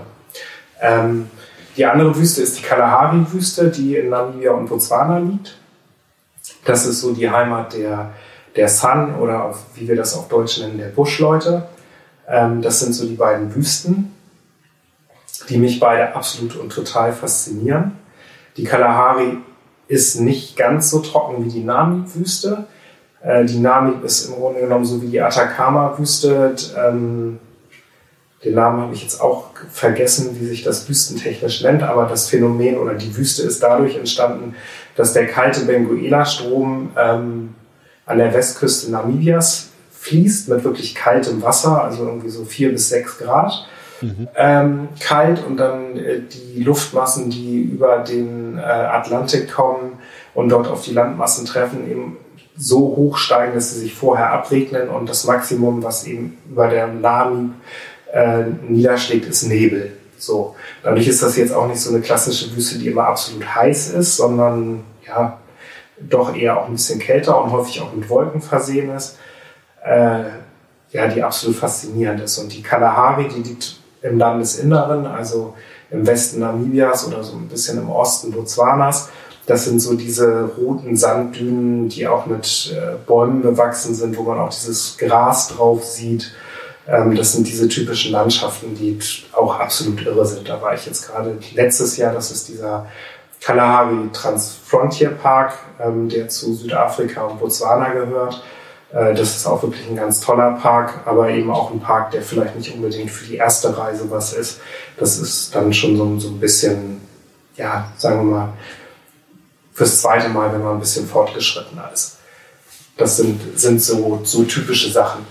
Und dann ähm, gibt es im Süden gibt's den Fish River Canyon in Namibia, der ist auch sehr schön mit absolut kirren Mondlandschaften. Das finde ich sowieso in Namibia so faszinierend der ein oder andere mag es absolut langweilig finden. Ich kann wirklich tagelang einfach durch Namibia fahren und staunen. Diese totale Einöde, diese unglaubliche Weite und dann verändert sich die Landschaft und dann denkt man plötzlich, hier haben irgendwelche Riesen äh, Murmeln gespielt oder liegen irgendwelche ja, riesigen Kugeln oder plötzlich ist alles flach und in der Mitte ist so ein, so ein Berg aufgeschüttet oder so riesige mhm. Geröllhaufen und da stehen diese Köcherbäume drauf. Also es sind wirklich faszinierende Landschaften, die sich da, ähm, da auftun. Oder auch an der Küste äh, Namibia, also Swakopmund sagt man ja, ist irgendwie so das äh, südlichste Nordseebad Deutschlands. Ich habe das immer nicht verstanden, klar, geografisch gesehen, also ne, noch damals, als wir da äh, als Namibia eine deutsche Kolonie war. Mhm. Und dann war ich da zum zweiten Mal und noch ein bisschen weiter südlich. Das Dorf oder die Stadt nennt sich Walfish Bay. Ähm, und dann war ich auch wirklich da das erste Mal so richtig am, am Strand. Und dann habe ich das registriert, dass die da ein Wattenmeer haben, was eins zu eins unserem Wattenmeer gleicht, mit dem Unterschied, dass da noch Flamingos und Pinguine rumlaufen. Äh, mhm. Nee, Pinguine nicht, sondern Pelikane rumlaufen aber wirklich eins zu eins, also mit Gezeiten, der Geruch ist eins zu eins da, die Wattwürmer sind da, die Wattläufer sind da, es ist alles da. Es ist, als hätte das jemand geklont. Und mir hat man in der Schule erzählt, das Wattenmeer wäre einzigartig. Und das ist ja wirklich so, so eine absolute biologische Einmischung, die irgendwie 11.000 Kilometer südlich von unserem Wattenmeer biologisch ja. gesehen eins zu eins sich so widerspiegelt. Also das war so ein völliger Aha-Effekt und dann hinter dir türmen sich diese, diese gelben Dünen auf, direkt am Atlantischen Ozean. Ähm, mhm. Und dann gibt es da auch diese deutsche Stadt äh, Kohlmannskop oder Kohlmannskuppe. Das war so die erste große äh, Diamantengräberstadt der Deutschen. Da gab es auch das erste Röntgengerät, aber nicht irgendwie zum Röntgen, sondern also zum Röntgen, um Krankheiten ähm, mhm. zu diagnostizieren, sondern um die Leute zu röntgen, damit sie nicht irgendwelche Diamanten rausschmuggeln. Und man kann heute, kann man Kohlmanns Kuppe noch besichtigen, was schön ist, aber man merkt auch schon, ja, hier und da liegt mal eine Cola-Dose rum, also es kommen immer mehr Touristen dahin. Man kann aber auch in dieses Konzessionsgebiet dahinter fahren, wenn man eine Genehmigung hat, die man sich vorher holen muss. Und dann kann man mit so einem Konzessionär da einen Tag reinfahren ähm, und sich diese ganzen Diamantensiedlungen angucken, die dort verfallen. Und das ist wirklich. Das sind so, so verlassene Städte, so, so ein bisschen wie, wie beim Goldrausch in, in genau. den USA gab es da so einen Diamantenrausch und genau. mittlerweile genau. ist das alles verlassen, oder? Richtig. Und man sieht, wie die Eisenbahn dort gebaut worden ist und wie die verläuft und also auch so richtig deutsche Bauwerke noch, die dann teilweise von den Dünen überrollt worden sind. Aber es ist auch faszinierend, wie beständig die dann noch sind. Also das ist wirklich eine ganz skurrile, faszinierende Gegend. Ähm, ja, dieses ganze Gebiet, das, das ist um Lüderitz rum, das kennt man vielleicht auch vom Namen her. Man kann auch von Lüderitz gen Norden durch die Wüste fahren äh, bis nach Wolfish Bay, so mit ein paar total verrückten Leuten und äh, Toyota Land Cruisern ähm, ja wirklich durch die Dünen. Das ist dann so die Königsklasse des Autofahrens. Das macht im Grunde genommen eigentlich auch keine Autoversicherung mit, ist auch definitiv nichts für eine Anfängerreise. Ich möchte das immer noch mal gerne machen. Meine Freundin sagt, äh, ohne mich. Ähm, ja, und im Zweifel, wenn sich das Auto überschlägt, dann ist es dein Schaden. Aber äh, ja, ich bin da irgendwie so ein bisschen verrückt. Also das ist nochmal so ein, so ein Traum.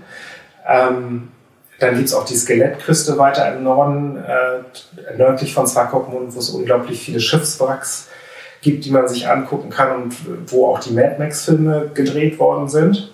Mhm. Die sind in der Region um Swakopmund und ein bisschen weiter nördlich gedreht worden.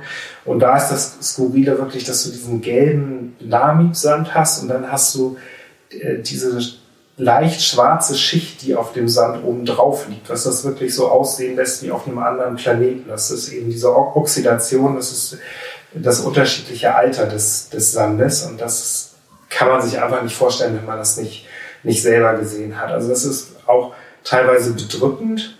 Äh, das ist ja so eine, so eine Endzeitstimmung, die dann aufkommt. Du fährst auch stundenlang durch und kannst das einfach gar nicht fassen, was du dir hier gerade anguckst und ob das wirklich real ist oder ob das ein, ein Traum ist, bis du dann wieder irgendwo abbiegst und an so einem Pförtnerposten äh, angekommen bist, die dir dann irgendwie äh, versucht, noch seine Robbentasche zu verkaufen.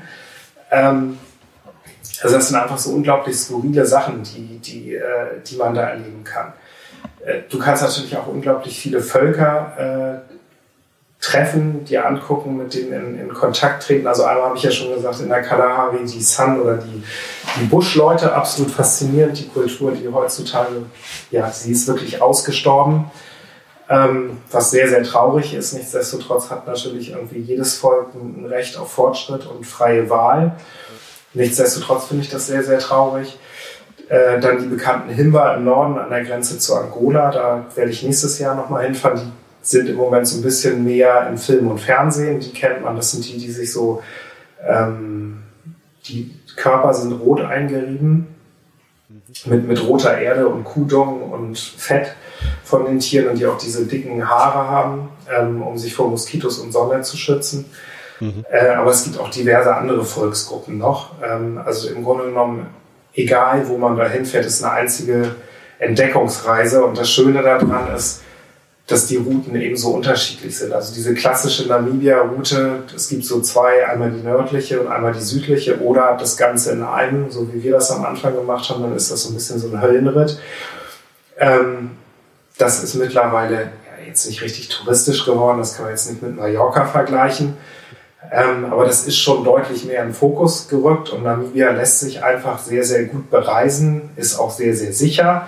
Dadurch kommen immer mehr Touristen und gehen natürlich auch auf diese Route. Aber sobald du irgendwie auch nur 20, 30 Kilometer von diesen Routen abweichst, bist du wieder total im Off und in einer komplett anderen Welt. Und in Botswana sowieso. Botswana ist da landschaftlich gesehen grundsätzlich, ich sage jetzt einfach mal so platt, viel, viel langweiliger. Es sei denn, du bist an so einem Spot angelangt. Also Botswana ist sehr viel buschiger. Mhm. Du hast diese Weite nicht. Ähm, das ist also teilweise auch ein bisschen langweilig zum Fahren. Merkt man äh, einen kulturellen Unterschied zwischen den beiden Ländern? Ja, total. Ähm, Inwiefern? Also in Botswana würde ich sagen, begegnen einem immer alle auf Augenhöhe. Das habe ich manchmal in Namibia leider so ein bisschen vermisst. Das beruht, glaube ich, noch so ein bisschen auf der kolonialen Vergangenheit. Grundsätzlich finde ich, ist Namibia wirklich auf einem guten Weg und in Namibia gibt es so viele unterschiedliche Volksgruppen, äh, die alle total friedlich äh, miteinander leben, die ähm, auch eine Sprache Englisch haben und die ähm, ja, nie wirklich aneinander geraten. Das ist also wirklich so das Paradebeispiel für so einen Vielvölkerstaat. Mhm. Also viel Gruppenstaat, es sind unglaublich viele Stämme.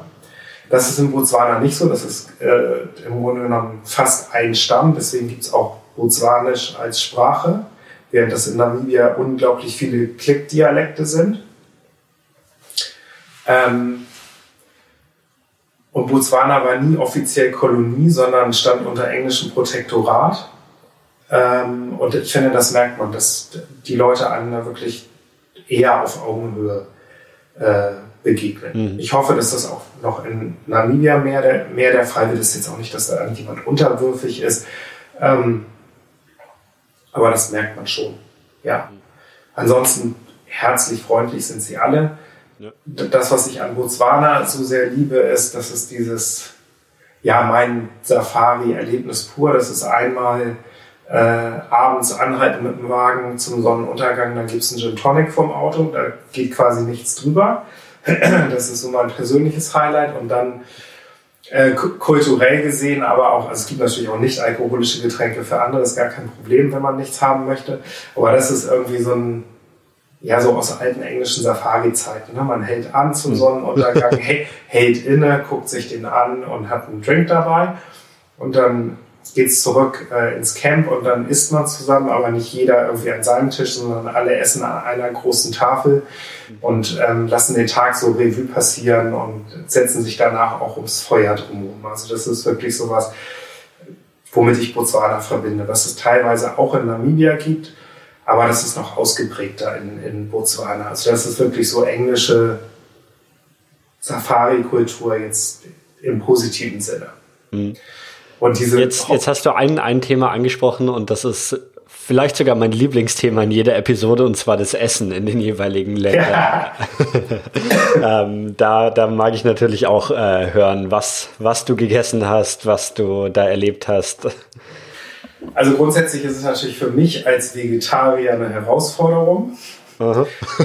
Nichtsdest nichts, nichtsdestotrotz kann ich aber auch die äh, Fleischseite sehr gut beurteilen. Also Namibia äh, ist für Vegetarier relativ unproblematisch, weil es da unglaublich viel Blumenkohl und Kartoffeln gibt, auch noch aus der Kolonialzeit, was man immer gut essen kann.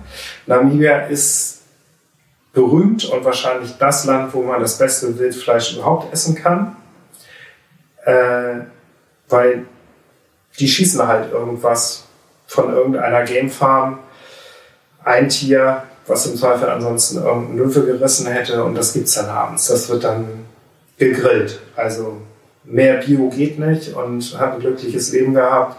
Äh, frischer geht auch nicht. Also das ist wirklich, was ich mal von den Leuten höre, das muss der Himmel per se sein. Das wird natürlich dann immer schön gegrillt und dazu gibt es dann ja, Salat oder mhm. irgendwelche anderen Beilagen. Also da kann man äh, absolut gut essen. Ähm, in Botswana ist das so ein bisschen in Anführungsstrichen eingeschränkter, weil Botswana hat äh, im Grunde genommen jegliche Jagd verboten komplett. Das ist auch das große Problem der San. Das heißt, die betreiben unglaublich viel Viehzucht. Das ist neben dem Tourismus ihre Haupteinnahmequelle. Das heißt, es gibt viel äh, Rind. Leider ist es aber so, dass sie meistens das gute Rind ähm, exportieren und das nicht so gute für sich behalten. Das heißt jetzt nicht, dass das schlechtes Rind ist, aber wenn denn, dann gibt es meistens Rind, äh, auch irgendwie so Brei oder Barbecue. Dazu gibt es auch dann ja, viel Salat, andere Beilagen, super leckeres Brot, was sie selber machen. Viel Kürbis gibt es auch in allen Variationen. Ähm, ja, und als Vegetarier habe ich eigentlich auch nie gedarbt. Und das, was wirklich phänomenal ist, das hatten wir, als wir auf den äh, Salzpfannen übernachtet haben, diesen Macher, die Chadi-Pfannen, ähm, dass die so genial auf Feuer und Kohle kochen können. Also die machen Feuer und dann, nachdem die Glut einen bestimmten Punkt erreicht hat, fangen die an, die Glut einzuteilen, so in unterschiedliche Hitzegrade und dann fangen sie an, da Brot in einen Topf zu backen und Kartoffeln einzubuddeln und den Kürbis irgendwie da drauf zu legen und da, wo die größte Hitze ist, dann das Fleisch und irgendwann holen sie das alles drauf und packen das auf den Teller und schmeckt alles super. Also das ist sehr grilllastig, aber immer sehr gut gemacht. Hm. Und das ist normalerweise immer Teil der Unterkunft, wo du gerade bist oder in der Lodge und da gibt es dann quasi auch ein Abendessen einfach. Genau, also normalerweise auf den Campingplätzen ist es anders. Das ist meistens Selbstversorger, aber teilweise kann man auch am Abendessen teilnehmen. Ähm, gibt natürlich auch Lodges, wo man Selbstversorger ist. Da gibt es dann auch nichts zu essen, aber normalerweise ist das mit inkludiert. Ähm, und in diesen öffentlichen Parks in Namibia, zum Beispiel mit Toscha, muss man das abends dazu buchen. Das ist dann irgendwie so ein Buffet. Das ist dann auch nicht so super nett, aber das äh, ist, ist in Ordnung. Aber in diesen etwas netteren Lodges, ähm, ja, ist das super. Und ähm, wenn man dann schon auch mal irgendwie einen ganzen Tag unterwegs ist mit dem Auto irgendwo über die Schotterpisten unterwegs ist, ähm, du hast 80 Liter Wasser dabei, das, das hilft schon mal, aber ähm, kann man davon ausgehen, dass man dann irgendwie auch mal einen Ort auf dem Weg findet, wo man Mittagessen bekommt oder sowas? Oder ist man wirklich komplett in der Wüste unterwegs auch manchmal? Also die meiste Zeit wirst du nichts finden. Also wenn, wenn also in Südafrika ja, äh, da ist das kein Problem.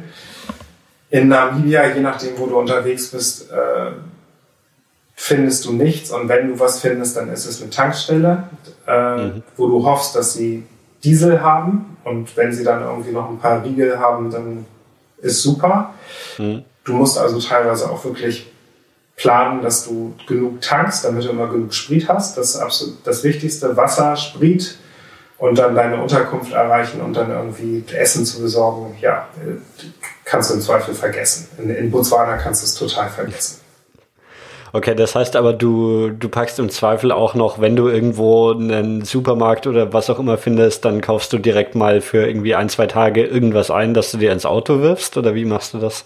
Richtig, genau. Also man kommt wir kommen meistens in Windhoek an, dann geht es einmal noch in so einen richtig großen Supermarkt, wo es wirklich alles gibt und da wird einmal äh, die komplette Grundversorgung sichergestellt, also Wasser hast du schon gesagt. Und dann alles, was du irgendwie so gebrauchen kannst. Insektenschutzmittel und äh, irgendwelche Müllsäcke oder so Standardsachen, die du brauchst. Und dann kaufst du noch einmal so ein bisschen Obst, was dann nach zwei Tagen aufgegessen sein muss. Das war's dann. Äh, und dann kaufst du natürlich relativ viele Sachen, die sich halten. Also wir kaufen alle möglichen Variationen von Keksen, irgendwelche Trockenkekse oder so, die man dann ähm, ja, zwischendrin mittags in der Hitze mal essen kann. So wirklich viel Hunger hast du dann auch nicht. Äh, und dann kaufen wir auch immer noch relativ viel Essen ein, was man mal so unterwegs verteilen kann. Also gar nicht unbedingt Süßigkeiten. Äh, ich kaufe auch mal irgendwie so eine Packung Mauarm und dann kriegt man so, so ein Kind auch so ein so ein Mauarm, ich meine, mein Gott, ähm, hat, ist halt so, gibt es eben ein bisschen Zucker. Ich glaube, die haben andere Probleme und die freuen sich dann auch nicht über das Kilo Mehl, sondern die freuen sich dann eher über eine Packung ja. Mauarm. ähm, aber ansonsten kriegen dann viele eben auch mal logischerweise auch Wasser oder irgendwie Kekse oder wir kaufen auch äh, so Mehlpacken ein, die wir dann äh, verteilen. Das Doofe an diesen Mehlpacken ist, wenn du die hinten auf der Ladefläche hast und die nicht vernünftig verstaut sind, die hüpfen immer hin und her und irgendwann explodiert dir das Ganze. Und dann hast du, da ist alles voller Mehlstaub. okay, aber ähm, hast du dann irgendwie auch noch jetzt abgesehen von Keksen, ich weiß nicht, Dosen mit Bohnen oder was man sonst so, so sich mitnehmen könnte, was haltbar ist und auch Hitze aushält? Also wenn du in Richtung Selbstversorger denkst, auch keine Frage, haben wir jetzt auch schon öfter gemacht, ähm, war jetzt auch gerade in der letzten, bei der letzten Reise im Khalachadi, war das dann auch so ein bisschen schwieriger, weil da gibt es schon noch mal ein paar Läden, was oder drei Läden gibt es da, das ist schon mal besser als nichts. Ähm, kommt auch selten vor, aber die haben natürlich auch dann wenig bis gar keine Ausstattung. Also Feuerholz gibt es da und gefrorenes Fleisch, was, oder, was jetzt für mich irgendwie ja nicht, nicht so super ist. Ähm, aber das, was wir immer kaufen, ist ähm, also logischerweise Nudeln. Ja.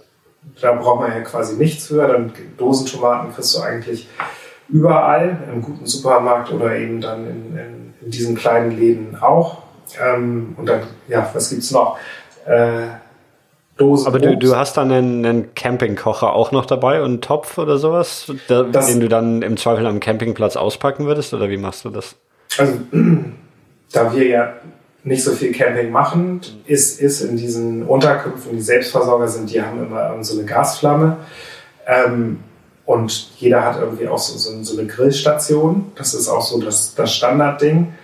Ähm, wenn du jetzt natürlich über Camping sprichst, dann also einmal Feuer und natürlich macht es Sinn, auch immer einen Gaskocher dabei zu haben, damit du dir einfach auch mal schnell einen Kaffee machen kannst und nicht, nicht immer ein Feuer machen musst, äh, um, um was zu essen zu machen. Also das ist natürlich netter, aber wenn das mal schnell gehen soll, dann, dann ist das nichts. Ähm, also Dosen bekommt man hin und wieder. Man muss dann eben einfach das nehmen, was da ist. Ähm, und es wird dann eben einfach an, an frischen Sachen, geht es dann ganz schnell gegen Null. Ne? Ein bisschen Käse ist dann schon irgendwie Luxus und ein paar frische Tomaten ist auch schon wie ein Sechser im Lotto, aber so ein paar Dosen äh, gibt es dann immer noch. Aber je nach, also das ist jetzt so Kalahari gewesen.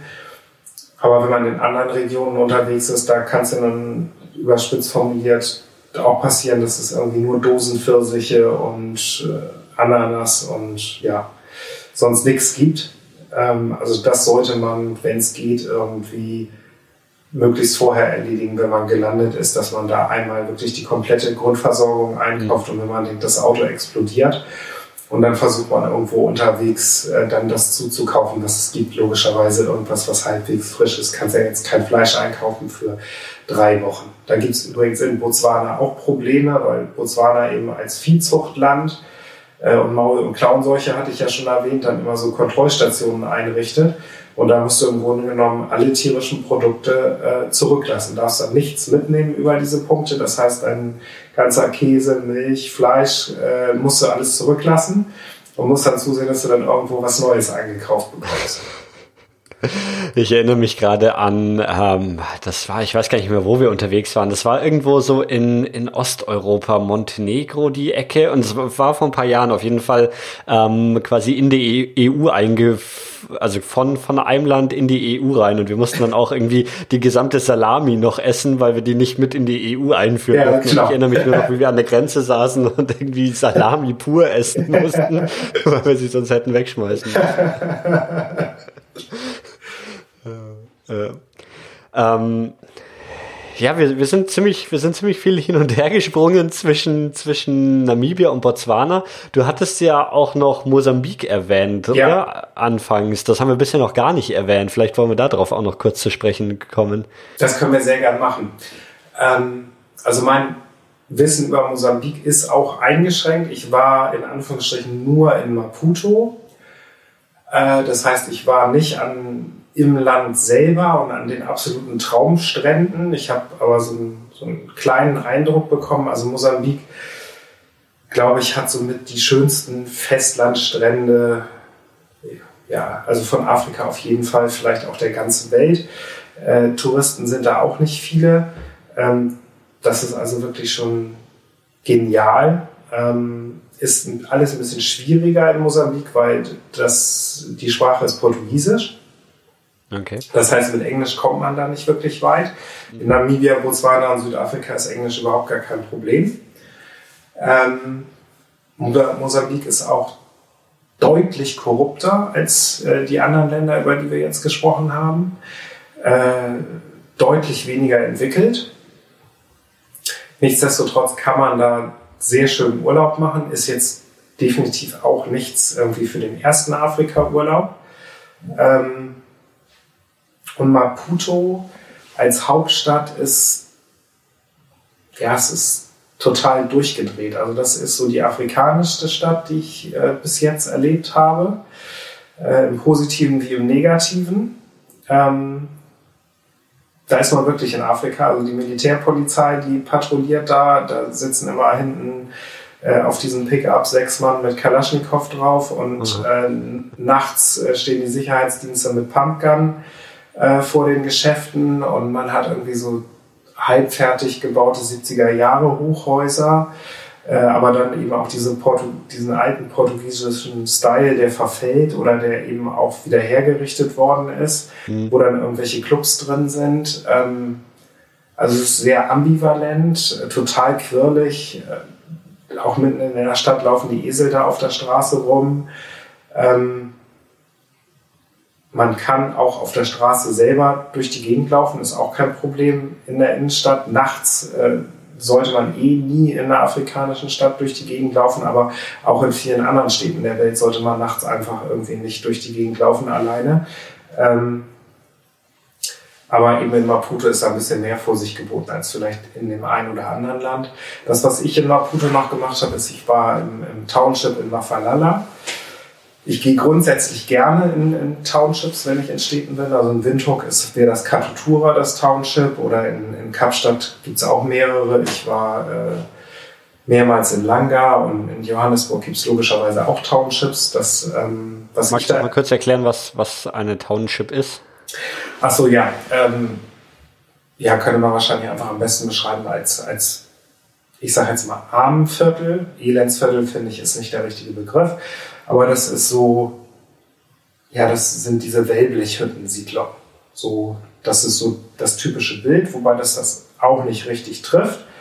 Ähm, denn eigentlich kommen diese Townships aus, aus der Apartheid, zumindest jetzt in Südafrika, ähm, wo einfach die Schwarzen von den Weißen isoliert worden sind und dann ihre eigenen Viertel hatten. Also in, in äh, Kapstadt in Langa ist das zum Beispiel so, die haben da auch kleine Einfamilienhäuser in den Townships stehen ähm, und auch so ja, ich will jetzt nicht sagen Hochhäuser, aber es nennt sich so Hostels. Das sind dann auch schon so dreistöckige Häuser, die auch ein bisschen länger gezogen sind, aber eben auch bis zu diesen Wellblechhütten. Aber das ist ein, eben ist ein entwickelter Stadtteil und äh, woanders sind das eben wirklich auch Wellblechhütten, Armenviertel und dann kann man auch wieder teilweise gehen äh, in diese Richtung Elendsviertel.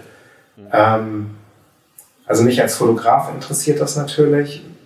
Ich interessiere mich auch so für Menschen wenn man das erzählt, dann sagen viele, naja, gehst du da hin, um dir ein bisschen Armut anzugucken, was mir irgendwie nie in den Sinn gekommen ist, wo ich dann auch so ein riesen Fragezeichen ähm, erstmal hatte, als ich damit konfrontiert worden bin. Dann würde ich mich auch gar nicht mit identifizieren. Nichtsdestotrotz, wenn ich da hingehe, dann gehe ich da auch nicht in irgendeiner Reisegruppe hin, sondern ich buche mir irgendwie einen lokalen Guide, der da lebt in dem Viertel und mit dem gehe ich dann durch das Township vielleicht noch mit zwei anderen Leuten, mit denen ich auf Reisen bin. Also dass wir in einer maximal kleinen Gruppe da sind, mit wirklich jemandem, der dort lebt, der da akzeptiert ist, der einem das zeigt, so dass man auch mit den Menschen wirklich in Kontakt kommen kann. Ähm, und das kann man eben an vielen Stellen. Das kann man auch auf dem Land einfach, wenn man über Land fährt, durch die Gegend fährt, kann man auch einfach anhalten, sich mit den Leuten unterhalten. Das ist auch nichts anderes als ein Township im kleinen Land. Das ist dann eben so ein Dorf. Ähm, aber das ist nochmal so, so ein anderes Programm neben dem, ja, neben den Landschaften, neben Wildlife, ähm, eben in den Städten einfach auch wirklich so ein bisschen mit der einheimischen Bevölkerung in Kontakt zu kommen und sich auch wirklich für die zu, zu interessieren. Ja, und, und Mosambik ansonsten ähm, hat auch einen Teil vom Krüger Nationalpark. Allerdings sind da nicht so viele Tiere, weil die, äh, die Tiere auch alle gejagt haben. Mosambik war ja auch lange im Bürgerkrieg, hat sich wieder ein bisschen beruhigt, aber ist immer noch instabil. Äh, jetzt nicht unbedingt so, dass man an jeder Straßenecke mit was zu rechnen hat. Ähm, aber ist auf jeden Fall was dann für Fortgeschrittene. Hm. Aber auch ein sehr schönes Land. Okay. Ähm, wenn, wenn ich jetzt nur, auch nicht vielleicht drei Wochen, sondern nur zwei Wochen Zeit ja. habe und wo würdest du sagen, wo sollte ich hin? Namibia, Botswana, Mosambik, Südafrika? Also das erste Mal, damit würde Mosambik schon mal rausfallen. Mhm. Ähm, dann Südafrika finde ich schön, ist aber für mich nicht das richtige Afrika, auch wenn da jetzt der ein oder andere aufschreien würde. Südafrika hat auch Ecken, die natürlich absolut Afrika sind. Ja. Ähm, aber diesen Aha-Effekt, den habe ich in Namibia auf jeden Fall bezüglich der Landschaft mit den Wüsten und äh, in Botswana definitiv äh, mit dem Wildlife. Mhm. Ähm, zwei Wochen Touren sind kein Problem, muss man halt einfach eine kleinere Route nehmen. Und dann kann man sich überlegen, wenn ich mehr Wildlife machen möchte, dann ist Botswana sicherlich ähm, das Land meiner Wahl, ist aber auch deutlich teurer. Und wenn ich das ein bisschen abwechslungsreicher haben möchte, dann ist das äh, definitiv Namibia, also Menschen und Wildlife. Und es gibt äh, auch in Botswana Strecken, die ich problemlos fahren kann, ohne dass ich jetzt richtige Vorbei-Vorerfahrungen habe. Okay. Cool. Ähm, Gibt es noch irgendwas, wo du dir die ganze Zeit gefra äh, gefragt hast, wann fragt er endlich danach oder das muss ich unbedingt noch erzählen oder haben wir, haben wir so langsam alles, ähm, alles abgeklappert? Ich glaube, erzählen könnte man weiter stundenlang über die ganzen Hotspots auch, noch ja. in Botswana oder wie auch immer. Das, äh, was du noch nicht gefragt hast, was ja auch immer so, so ein Thema ist von Leuten, die dahin fliegen, ähm, neben dem, was soll ich mitnehmen? Ja, das ist das eine. Das andere ist ja immer diese ganze äh, Impf- und Medikamentengeschichte, mhm. äh, die dabei hochkommt,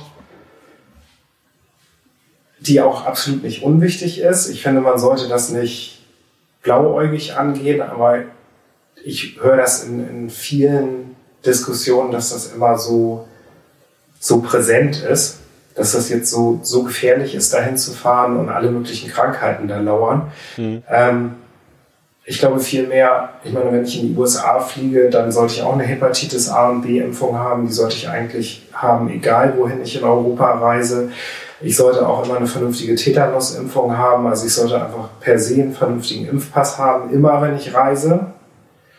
Ähm, das ist bei vielen Leuten einfach nicht der Fall. Also das ist schon mal so eine gute Grundbasis. Ähm, und diese durchgedrehten Impfungen, so wie Gelbfieber, brauche ich zum Beispiel gar nicht für Südafrika, Namibia und Botswana, für Mosambik dann irgendwie schon. Ähm, dann kommt immer noch das Thema Tollwut mal wieder auf, weil das so eine etwas äh, teurere und langwierigere Impfung ist, wo die Leute sich dann darüber unterhalten, soll ich das machen oder nicht. Mhm. Wobei ich mir einfach sage, also ich bin kein Impffreund, ich bin auch kein Impfgegner. Äh, und ich nehme auch eigentlich ungerne Medikamente, aber wenn mich irgendwie so ein Tier beißt, was Tollwut hat, dann gibt es eben keinen Weg zurück mehr.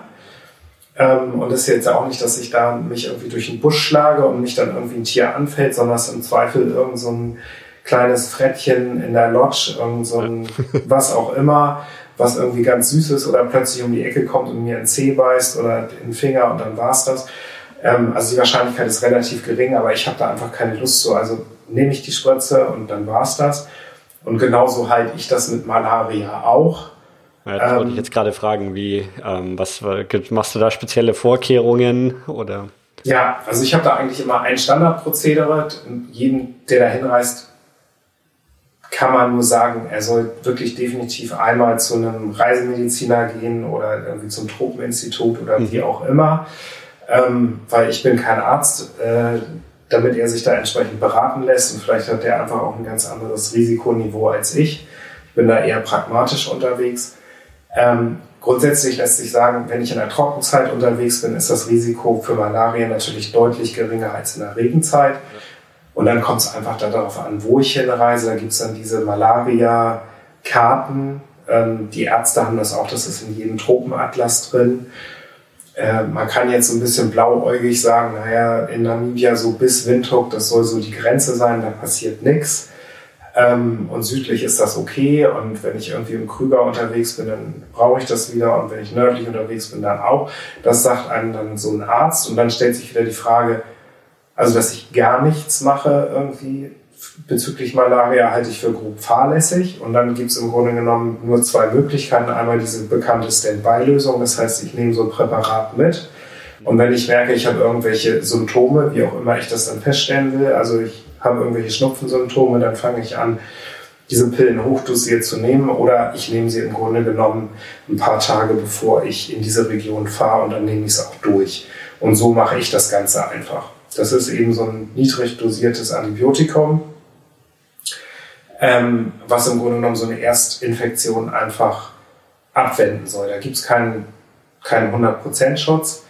Ähm, aber da sage ich mir einfach, okay, da ist, ist mir dieser geringe Schutz, oder der ist ja nicht gering, der ist ja schon ganz gut, der ist mir lieber als gar kein Schutz.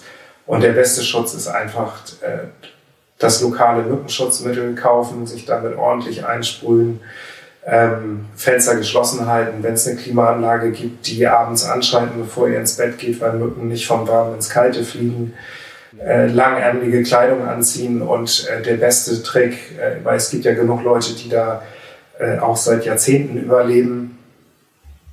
Das Bett mit dem Moskitonetz, das Moskitonetz immer sofort runter machen, wenn ihr ins Zimmer kommt, alles umbringen, was unter diesem Moskitonetz ist und dann habt ihr auch eine mückenfreie Zone. Okay. Ähm, Jetzt, jetzt musst du noch, noch irgendeine eine Geschichte erzählen. Wir, wir wollen nicht mit Krankheiten und, und Malaria aufhören, sondern. Ja, ich, ich, ich erzähle noch eine Geschichte. Ähm, eine Geschichte aus dem letzten Urlaub. Mhm. Ist halt noch ein bisschen präsenter als vielleicht die, die eine oder andere Geschichte. Es wird ja häufig gesagt, man soll auf gar keinen Fall irgendwelche Anhalter mitnehmen. Das muss jeder für sich selber beurteilen. Äh, ich würde mal sagen, in Namibia und Botswana ist das grundsätzlich ziemlich sicher. In Südafrika. Gibt es viele Leute, die per Anhalter mitfahren wollen? Und sind es dann Einheimische oder andere Touristen? Also in, es können auch mal andere Touristen sein, aber grundsätzlich sind das Einheimische. Und das ist das Fortbewegungsmittel Nummer eins. Also es gibt im Grunde genommen keine, keine öffentlichen Verkehrsmittel. Es gibt so Minibusverkehr äh, privat zwisch, zwischen den einzelnen Dörfern und Städten ähm, aber so Trampen, das ist der Volkssport Nummer eins da, die freuen sich wie Bolle, wenn man die, die mitnimmt. Ähm, und das kann man in Namibia und Botswana grundsätzlich auch gut machen. Wie gesagt, muss jeder selber wissen. Mhm. Südafrika sollte man ein bisschen vorsichtiger sein. Wir sind jetzt aus dem äh, Kalahari Transfrontier Park äh, gen Süden gefahren, gen, gen Kapstadt, haben irgendwie noch eine Nacht in den Augrabis Falls äh, gehabt und sind dann aufgebrochen morgens irgendwie zu einer, ich weiß gar nicht, glaube ich, 600 Kilometer langen Etappe, eigentlich alles Teerstraße.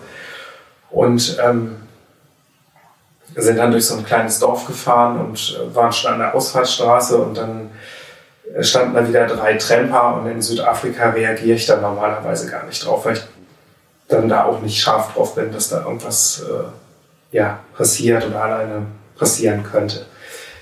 So, und das waren drei Leute und ich habe eigentlich nur den einen gesehen, der irgendwie so Anfang 20 war, der wirklich total verzweifelt im Gesichtsausdruck äh, mich angeguckt, angefleht hat. Stand noch zwei daneben. Ähm, er war weiß, eine Frau weiß schwanger und ähm, noch ein Schwarzer. Und ähm, ja, ich habe mir einfach gedacht, diesen verzweifelten Gesichtsausdruck, den kann jetzt keiner spielen und wenn, dann ist er echt der geborene Schauspieler. Also habe ich angehalten, habe irgendwie meine Freundin riesengroße Augen gekriegt. Äh, was machst du denn jetzt? Naja, okay, haben wir die halt mitgenommen. Hat sich herausgestellt, dass die aus Johannesburg gekommen sind. Die hat das dann also so ein bisschen äh, fernab ihrer Route verschlagen. Äh, sind völlig ohne Geld getrampt, was in Südafrika nicht so einfach ist, weil eigentlich will jeder Geld sehen, wenn er sie mitnimmt. Irgendwie hat auch ein Truckfahrer angehalten und hätte sie mitgenommen, irgendwie für ein paar hundert Rand bis nach Kapstadt, haben sie aber halt nicht gehabt, hat er sie da stehen gelassen. Wobei die Frau schwanger war. Also da sind die Jungs wirklich eiskalt. Die war jetzt noch nicht hochschwanger, aber man sah das schon deutlich. Die hatten irgendwie die letzte Nacht auf der Straße verbracht, äh, hatten irgendwie weder was getrunken noch gegessen. Äh, dementsprechend haben sie dann auch gerochen, können sie jetzt auch nichts für. Also ja. Klimaanlage irgendwie auf, auf Maximum. Ich glaube, die ja, haben echt lange keine Dusche gesehen. ähm, wir hatten irgendwie noch anderthalb Kilo Kekse äh, im Auto und logischerweise Wasser, was wir dann erstmal an die verteilt haben. Und dann irgendwann nach einer Stunde hatten sie dann ihre Vorräte wieder aufgefüllt und äh, fingen dann auch an zu erzählen, äh, die eine oder andere Geschichte. Und so kommst du dann halt ja. eben auch mit den Einheimischen wirklich ins, äh, ins Gespräch. Und ähm, ja, wir haben dann auch noch einen Umweg gefahren war auch nur ein kleiner, um die irgendwo abzusetzen, so dass sie die Chance hatten, im Grunde genommen noch bis nach Kapstadt zu kommen an dem Tag. Die sind dann 500 Kilometer mit uns gefahren. Wir haben uns die ganze Zeit lang wirklich super unterhalten und alles Mögliche gelernt und ähm, ja, das, ich finde, das ist einfach auch eine Selbstverständlichkeit, dass wenn man dann durch diese Länder reist, dass man Leuten, egal welche Hautfarbe die jetzt haben oder welches Geschlecht, wenn irgendjemand wirklich am Straßenrand steht und ähm, einfach deine Hilfe braucht, dass man denen einfach auch ja, ein bisschen Hilfe zukommen lässt. Für uns ist das wirklich so einfach und das ist jetzt auch nicht, dass man sich denkt, ich habe irgendwie was Gutes getan. Ich finde, das gehört einfach dazu und die danken einem das zehnmal, ähm, weil die so happy sind, dass die ihr Ziel erreichen und ähm, ja, einfach auch sehen, dass auch Leute anhalten. Das hatten wir in Namibia, hatten wir das auch mal äh, die Geschichte ganz kurz gehalten. Da sind wir irgendwie von, von Windhoek gen Osten nach Botswana gefahren. Das war an einem Sonntag und da stand ein Truck an der Straßen, äh, am Straßenrand und äh, da waren auch ein paar Jungs am Winken, haben wir angehalten, haben die mitgenommen, weil die hatten irgendwie einen Maschinenschaden, wollten ins, ins nächste Dorf und äh, um einen Mechaniker zu holen, haben wir sie gefragt, wie lange sie denn da jetzt schon stehen.